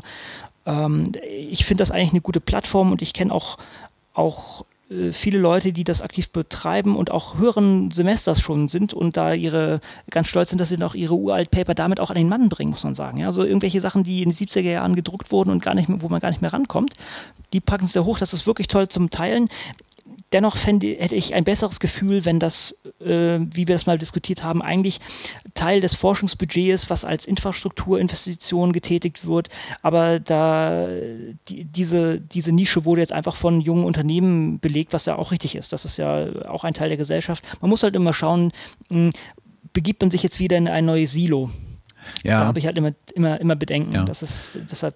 Gibt es auch schon erste Stimmen? Es gibt sogar ein, ein Paper auf Academia äh, mhm. äh, EDU äh, von einem Professor aus Innsbruck, äh, der sich halt diesen äh, RG-Score mal angeguckt hat und mhm. ähm, in dem Paper zum, äh, zum Urteil kommt, dass der halt im Prinzip genauso ähm, gebiased ist, wie, wie es ein Impact-Factor ist. Ja. Ja. Ne, verlinken wir auch mal mit, kann man sich mal äh, angucken. Ist auch äh, auf Academia Edu frei erhältlich, wenn mich nicht alles täuscht. Und, und auch wieder dieses Ding, können wir uns in eine Zahl pre pressen lassen? Kann Klar. ich meine wissenschaftliche Arbeit einfach durch einen einzigen Wert ausdrücken? Und das ist halt immer gefährlich. Und ich, also mir ist das fast unangenehm, aber auch wenn, wenn ich immer so gucke, oh, was ist mein Score, was ist der, ah, der ist besser, hm, warum ist er denn besser, versuchst das nachvollziehen und so. Also das, das, das kratzt so ein bisschen so am Ego oder ja. sowas eine Art. Also das, das wollen die auch, das wollen ja. die natürlich auch, dann, dann, dass man irgendwie noch mehr mit dokumentiert oder mit äh, diskutiert und das halt in ihre Plattform reingibt. Dass ich generiere wieder Content für die. Genau, das ist das, ja. ist das klassische. An, an der Stelle sind sie wirklich Facebook, äh, mhm. denn das ist das klassische Login. Ne? Ja, ähm, das genau. Bestreben, die, die äh, meine, meine Members innerhalb der Plattform zu halten. Und äh, wenn mich nicht alles täuscht, ist dieser AG-Score ja auch eindeutig nur äh, intern von äh, ResearchGate. Hm. Äh, das heißt also, der sehr viel größere Ansatz ist natürlich der von, von Altmetrics, äh, wo du unabhängig von Plattformen und nahezu unabhängig von der Art und Weise des Kommunikationswegs äh, Ansätze hast, äh, die sehr viel breiter laufen. Mhm. Aber wie schon gesagt, wenn da jemand noch mehr Insiderwissen hat und uns da jetzt widerlegen könnte, ähm, immer her damit. Also ich, ich bin interessiert, ich habe mich jetzt nicht ausreichend damit auseinandergesetzt. Aber wäre mal spannend zu, zu hören, denke ich. Ne? Genau. Ja, gut, äh, es gibt allerdings auch sozusagen den, den offenen Infrastrukturansatz und das ist PubMed Commons, was wir schon mal erwähnt haben. Letztendlich geht es dabei darum, ich kann mich, ähm, ich kann, wenn ich, äh, was war die Voraussetzung? Ich muss zumindest einmal publiziert haben und dieses Paper muss in PubMed gelistet sein damit ich dann ein, sozusagen als, als Autor da auftrete, dann kann ich jegliches andere Abstract oder Paper in, in PubMed ähm, eigentlich muss man sagen, by the way, ist es eigentlich Medline und PubMed ist die Suchmaschine dazu. Das wird immer falsch benutzt, aber eigentlich ist es Medline. Wie auch immer. Wir, wir sprechen jetzt äh, okay. davon. Das heißt, wenn ich einen Artikel in PubMed gefunden habe, kann ich dann darunter kommentieren. Ich kann sagen, keine Ahnung, ist, ähm, by the way, ist auch dieser Artikel ist, ähm, gehört dazu oder kann sagen, ja, aber dieser Artikel war dagegen. Oder man kann auch, man kann auch komplett seine Meinung dazu sagen. Das ist relativ frei. Und das ist äh, sozusagen klassischer, äh, schöner Post-Publication Peer Review. Und auch hier vor allem von einer wichtigen Instanz, also dem, dem ähm, NCBI gefahren. Das ist äh, relativ, äh, relativ gut, dass sich das so entwickelt hat. Ich habe da jetzt nicht so das Auge drauf, äh, wie, sich, wie sich das global entwickelt, aber man sieht da schon man sieht zumindest viele Kommentare. Ich habe es jetzt nicht quantifiziert, wie, was das allgemein heißt, was das jetzt irgendwie ähm, wie, viele, wie viele Artikel zum Beispiel da kommentiert wurden, auch neue mhm. und so. Aber das ist, denke ich, ein schöner Ansatz. Das heißt, hier kann man auch wieder kollaborativ Peer Review betreiben in einer offenen Art und Weise.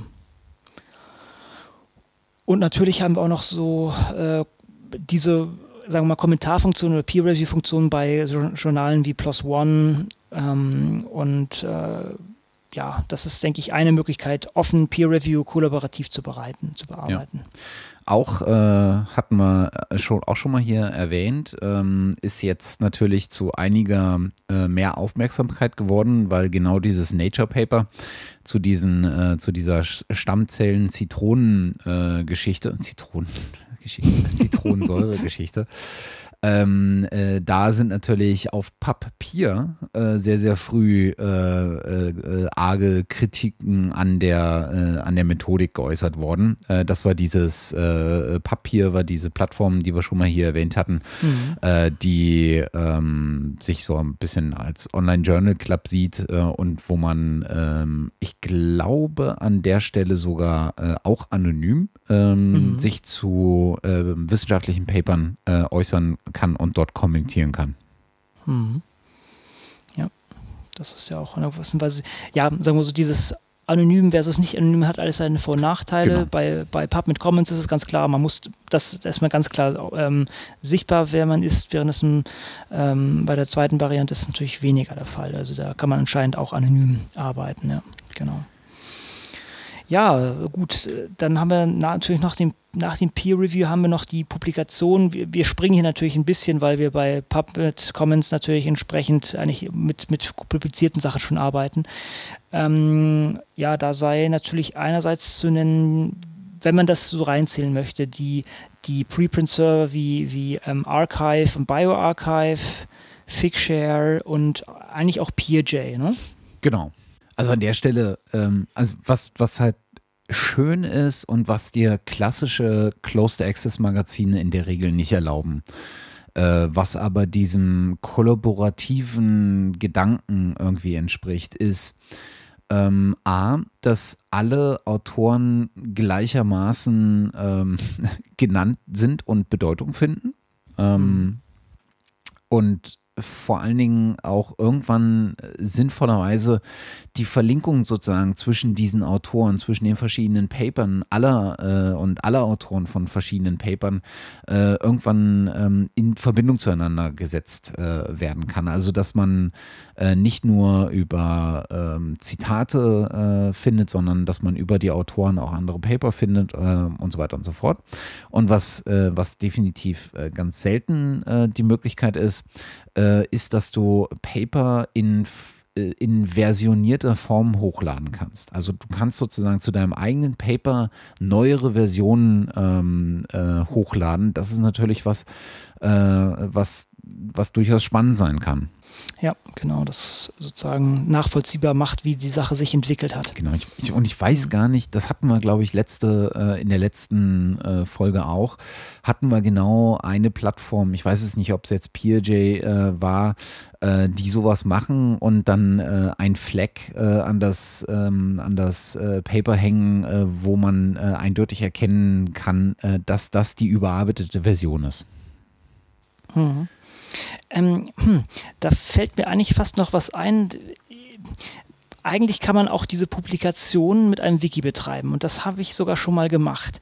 Und zwar habe ich, ähm, wurde auch gerade ähm, dann, oder was heißt gerade, vor einer Weile Daniel Mietchen ähm, genannt hast. Mit dem und ein paar anderen habe ich für die ähm, für den, äh, was war denn das, OKConf 2011, also von der Open Knowledge Foundation, äh, OKCon, nicht OKCon, OKCon ähm, 2011, haben wir ein Paper geschrieben über, und das passt ja leider auch, was heißt, passt ja auch sehr gut rein, ähm, über kollaborative Plattformen, um Open Science, den Open Science Workflow zu streamlinen. Und das äh, können wir gleich mal verlinken. Das haben wir auch in einem Wiki geschrieben und auch da kann man sozusagen den ganzen Prozess verfolgen und sehen, wie das vonstatten ging. Und das ist, das ist die Publikation letztendlich. Wir haben das dann natürlich da noch bei den äh, entsprechend als Proceeding mit eingereicht, aber diese Publikation ist als solches hier abrufbar. Das ist, denke ich, auch eine Möglichkeit, die sich jetzt nicht besonders durchgesetzt hat, würde ich sagen, aber das äh, hat ja noch nicht zu heißen. Ja, ich glaube, das ist halt auch an der Stelle ist, äh, ist vielleicht auch die, die, der Ort der Publikation hat ja was auch so ein Stückchen oder wahrscheinlich sehr stark damit zu tun, was will ich mit der Publikation erreichen? Also mhm. will, ja. ist mir das jetzt wichtig, das an einem, an, an, an so einem High-Class-Journal wie Nature unterzubringen, weil es mir eine gewisse Reputation bringt? Oder will ich das einfach bloß raus in der Welt haben? Will ich sozusagen mein, das Wissen, was ich jetzt aggregiert habe, worüber ich geforscht habe, Hauptsache publiziert haben? Äh, will ich es in bestimmte Kreise geben? Will ich die Weiterverarbeitung erlauben? Will ich äh, mir selber die Wege offen lassen, dass, wenn über mein Paper gesprochen wird, das vielleicht bei mir getan wird, in da, wo ich es also direkt mitkriege, äh, weil nämlich Kommentieren unter meinem Paper äh, möglich mhm. ist oder ähnliches? Das, das sind ja so ganz viele Parameter, die man äh, vor der oder bei der Auswahl der, des Publikationsorts mit bedenken kann. Richtig, richtig. Also ich, ich also hm, wie soll ich das sagen? Das, das klingt jetzt natürlich auch wieder gemein. Natürlich werde werd ich mit diesem Paper mich jetzt nirgendwo bewerben können, sagen wir das mal so. Wo, wo, wobei sollte ich vielleicht mal gar nicht ausschließen. Kommt an, wo man sich bewirbt. Aber sagen wir so, eine klassische ähm, Publikation hätte ich da wahrscheinlich nicht so platzieren können, weil ähm, äh, ja, das einfach kein, kein, angesehen, kein angesehenes Journal wäre. Aber dennoch finde ich das eben, wie du selber sagst, einfach um diese Informationen in die Welt zu setzen, finde ich das absolut legitim und finde ich sehr konsequent. Ja. ja. Ja, eigentlich haben wir jetzt den groben Rundumschlag gelandet also wie schon gesagt, wir haben sicher nur einige Tools angerissen und äh, wir haben die auch sicher nicht alle in ihrer Gänze durchdrungen und auch getestet. Das muss man natürlich ganz klar sagen. Und ich denke, da sind noch viele Lücken und vielleicht habt ihr auch noch irgendwie Vorschläge, wo wir wirklich böse Lücken gelassen haben, was man, was man noch füllen könnte und ähm, auch noch äh, tolle Tools. Ich denke, dieses Open Science Framework hat wirklich Potenzial. Ich habe wirklich, wirklich nur ganz wenig durchgeklickt. Du hast jetzt ja schon mehr Erfahrung gesammelt und ich denke, ich werde das auch nochmal weiter ausbauen. Ich, meines Erachtens ist das allerdings noch kein Open Source. Ne? Die, das ist nur bei denen gehostet. Man kann es sich nicht auf, auf einer eigenen Instanz installieren, wenn ich mich recht entsinne, oder? Äh, gute Frage. Ich glaube, also, nein. Denn ich habe den GitHub-Account von denen, glaube ich, mal gefunden. Da haben sie, glaube ich, die Webseite haben sie äh, parat, aber sozusagen den, den, Code von der Webseite, aber nicht, nicht das äh, Tool selber. Und das, das fände ich sozusagen noch der letzte konsequente Schritt, wenn ich mir das selber hosten könnte. Aber gut, ich, ich werde mich trotzdem mal dran versuchen. Und wie schon auch gesagt, ich werde auch mal diese ähm, äh, Tools zum kollaborativen Schreiben werde ich auf jeden Fall nochmal testen, weil ja, einfach um diesen Schmerz zu umgehen. Wir haben bei, den, bei der Einführung noch ein paar Sachen, was heißt ein paar? Ich habe äh, eine Sache ähm, übersehen. Ich fand, das, ich fand das mal irgendwie sehr wichtig zu sagen. Und zwar habe ich diesen Tweet von, ja, heißt auch, der, der Account heißt auch Open Science, ähm, äh, gefunden, der auf ein PLOS, äh, PLOS Biology, glaube ich, Moment, ähm, ja, aus einem PLOS Biology Paper mit dem Titel ähm, Troubleshooting Public Data Archiving Suggestions to increase participation. Und ich weiß nicht, wo dieses Zitat herkommt, denn es ist nicht in Text zu finden, aber das Zitat, was ich jetzt so toll finde, und jetzt komme ich dazu, ähm, äh, das lautet, It's a tragedy, we had to add the word open to science. Das soll heißen, es ist eigentlich traurig, dass wir diesen Begriff open äh, zur Wissenschaft, also zu offen zur Wissenschaft hinzufügen müssen. Und das, das finde ich so essentiell eigentlich muss Wissenschaft offen sein. Das ist eigentlich so, wie wir es betreiben, ist es nicht saubere Wissenschaft, denn die sagt, man muss alles nachvollziehen können, man muss den Prozess äh, reproduzieren können und dieses, diese Bewegung, diese Open Science Bewegung ist eigentlich ein, ein ähm, der Weg zurück zu den Wurzeln oder zu der eigentlichen Idee. Ich möchte wieder ja, Karl Popper zum, zum Besten geben. Ich glaube, der Karl Popper würde das überhaupt nicht mögen wenn man, ich glaube, der, dass man ihn so hypt, aber er, hat einfach das Richtige gesagt. Das ist einfach seine Idee, die, die, oder seine Formulierung, die das so schön gebracht haben. Wissenschaft muss offen sein, wie auch eine Gesellschaft offen sein muss. Das, diese Machtakkumulationen sind in der äh, Gesellschaft schlecht und ähm, auch in der Wissenschaft ist eigentlich ein, ein Wegsperren von Informationen eigentlich auch eine Machtakkumulation. Und äh, der Kerngedanke der Wissenschaft ist eigentlich offen und das haben wir momentan leider nicht. Ja, das wollte ich nochmal sagen. Schwerer Tobak zum, äh, zum ja. Ende. Genau. Äh, aber es gibt, es gibt Hoffnung. Ich habe gerade äh, nochmal, wo du das sagtest, äh, bei GitHub äh, in, das, äh, in das Repository vom mhm. Äh, Open Science Framework reingeguckt. Ja. Und in der Tat wollen sie dort die gesamte Codebase für das Framework an sich unterbringen. Gut. Da scheinen sie so ein Stückchen weit hinter ihrem eigenen Zeitplan zu hängen, aber es gibt zumindest Hoffnung, dass man dort äh, dann entsprechend bald äh, das, äh, den, den Code so vorfindet, dass man ihn sich äh, auch selber äh, klonen kann und dann äh, selbst hosten kann. Das ist gut, das ist gut. Das fände ich, fänd ich einfach auch nochmal schön. Wobei, ich denke, zum Testen kann man das sehr gut auch bei denen fahren. Ähm, aber hätte ich trotzdem ganz gerne auch mal selber in der Hand. Ja, ich denke, haben wir wieder einiges erschlagen heute. Ne? Äh, ja, ja, ja. Wir, ich ich habe so ein Stückchen weit die Befürchtung, dass wir uns immer viel zu große Themen aussuchen und vielleicht ein bisschen kleinteiliger werden sollten. Aber in der ja. Tat gibt es einfach auch so viele so viele Sachen, die, äh, wo man so Querverweise ziehen kann und Dinge, dann kommt man dann vom Hölzchen aufs Stöckchen ja. und noch ja. weiter runter, wenn man, äh, wenn man da nicht ein bisschen Disziplin zeigen würde. Äh, also auch hier ergeben sich einfach wahnsinnig viele Dinge, äh, wo ihr, wenn ihr Erfahrung habt, äh, kommentieren könnt. Lasst uns einfach wissen, wenn wir A, irgendwas vergessen, B, irgendwas falsch gemacht haben oder wenn ihr vor allen Dingen, äh, was super interessant für uns ist, äh, Erfahrungen mit, äh, mit den Dingen, die wir hier anreißen und nur anreißen können, habt. Ähm, wir haben jetzt so ein paar Dinge extra weggelassen, weil spätestens wenn wir zu Publikationen kommen, äh, spielt natürlich auch Autorenidentifikation eine Rolle. Mhm. Äh, gerade wenn man über mehrere Autoren redet, äh, da ist, ne, ist man natürlich dann immer auch sehr schnell bei der, ähm, bei der Überlegung, ja, äh, wer hat denn da jetzt die Lorbeeren verdient und wer hat die Arbeit gemacht und sowas? Also so eine, so eine ethische Betrachtung äh, von äh, wem gebührt was. Ähm, da werden wir uns äh, nochmal in einem, in einem glaube ich, in einem ähm, dafür passenderen Rahmen, äh, zeitlichen Rahmen äh, drum kümmern. Also wenn wir das jetzt nicht hier so zehn Minuten ans Ende der Sendung quetschen, äh, sondern ich glaube, wenn es um Personen geht, sollte man sich da vielleicht ein bisschen mehr Zeit nehmen. Genau. Und auch da gibt es spannende Ansätze. Genau, wir haben auch ein paar News äh, unterschlagen. Ich glaube auch irgendwie, oder vielleicht ist es auch meine Wahrnehmung, also ich glaube, dass das brummt gerade momentan wirklich heftig. Da kommen so viele neue Sachen. Es, es gab noch viele andere Neuigkeiten, die wir jetzt einfach nicht mehr abdecken konnten. Wir haben leider auch noch äh, Jobs, die wir nebenbei machen müssen und äh, können es leider nicht durch alles durchfräsen. Ähm, ich habe auch, wie schon gesagt, diese, ich, ich hatte es auf Twitter versprochen, eigentlich noch wollte ich auf einen Artikel eingehen, bei dem Open Science als Neoliberalismus äh, oder als neoliberalistische Bewegung bezeichnet wurde. Das werde ich noch mal ein anderes Mal weiter zerpflücken. Und ähm, ja, wir haben noch viele andere Sachen.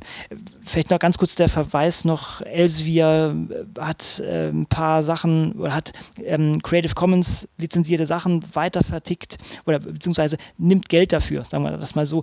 Da kann man wieder an das ähm, Blog von, von ähm, na, jetzt komme ich wieder nicht drauf, vom Rust, wie heißt der komplett? Ähm, Peter, wie heißt der, Peter Murray Rost verweisen. Das ist auch wie eine Riesengeschichte, das können wir jetzt gar nicht so aufrollen. Es, es gibt so viel gerade an, an diesen Fronten. Ähm, wir werden hoffentlich beim nächsten Mal wieder ein paar Sachen nacharbeiten können, aber das Feld ist gerade so im, in der Umwälzung und da kommen so viele neue Sachen, da kann man gar nicht am, kann man gar nicht alles in, in zwei Stunden noch mit unterbringen hier. Das stimmt. Wenn ihr irgendwas äh, besonders behandelt haben möchtet, äh, lasst es uns wissen. Äh, für Meinungen sind wir sowieso immer äh, mit einem offenen Ohr dabei, es sei denn, sie gefallen uns nicht. Ach, nein, äh, Mist. Zensur. Wer sich anständig benimmt, wird auch veröffentlicht als Kommentar, egal was genau. er da für eine Meinung vertritt. Genau, genau. Haut uns auf die Finger. Wir, genau, genau. Wir, wir können das ab. Genau. Wir, wir, wir, schreiben auch Sachen mit Word teilweise. Also ich, wobei im Word schreibe ich gar nicht, ich nutze immer LibreOffice, aber das ist dann noch größerer Schmerz, wenn man dann noch die, die, die Formatierung von Word zerschießt. Also es ist, es ist ein Graus, es muss sich ändern. Genau. Ich, ich aber die Hoffnung ist zumindest am Horizont mal aufgetaucht. Ja, ja, genau. 2004 wird das Jahr der ähm, schmerzfreien ko kooperativen äh, Paperschreiberei. Ja. Machen wir das doch so. Das sollte man mal so erklären. Vielleicht kann man das mal offiziell machen. Hoffen wir, hoffen wir. Glaub. Mhm. Dann hoffen Gut. wir, dass die Sendung, wenn sie dann äh, veröffentlicht ist und ihr sie jetzt gehört habt, nicht allzu äh, schlimm ist, denn äh, wir hatten so ein paar technische Schwierigkeiten und da wird ja. man an der einen oder anderen Stelle auch mal ganz bisschen schneiden müssen. Ähm, ich hoffe, das fällt nicht weiter auf, falls doch äh, mehr Culpa. Ähm, das war unsere, das war, das war gar nicht deine Schuld. Das war hier, hier Skype hat wieder gefuscht. Also das, das, das, das, das darfst du jetzt nicht hier so sagen. Das, das finde ich unfair. genau. Also in dem Fall war es wirklich Skype. Was Genau. auch immer äh, da das Problem war. Äh, Genau. Vielleicht war es einfach bloß äh, ein falscher Zeitpunkt. Und äh, ich hoffe, das werdet ihr dann auch äh, sehen, äh, wenn ihr bis hierhin gekommen seid, dass wir zu dieser Episode das erste Mal unsere Shownotes im Open Shownotes Format ähm, ähm, des ganz wunderbaren Shownotes-Projekts äh, veröffentlichen äh, werden. Das Hooray. werdet ihr dann sehen, ob äh, die äh, Shownotes wieder in einer Liste kommen, äh, die äh, nicht besonders hübsch, aber halt pragmatisch ist, oder mal ein bisschen geordneter und ein bisschen schöner formatiert. Lasst euch überraschen.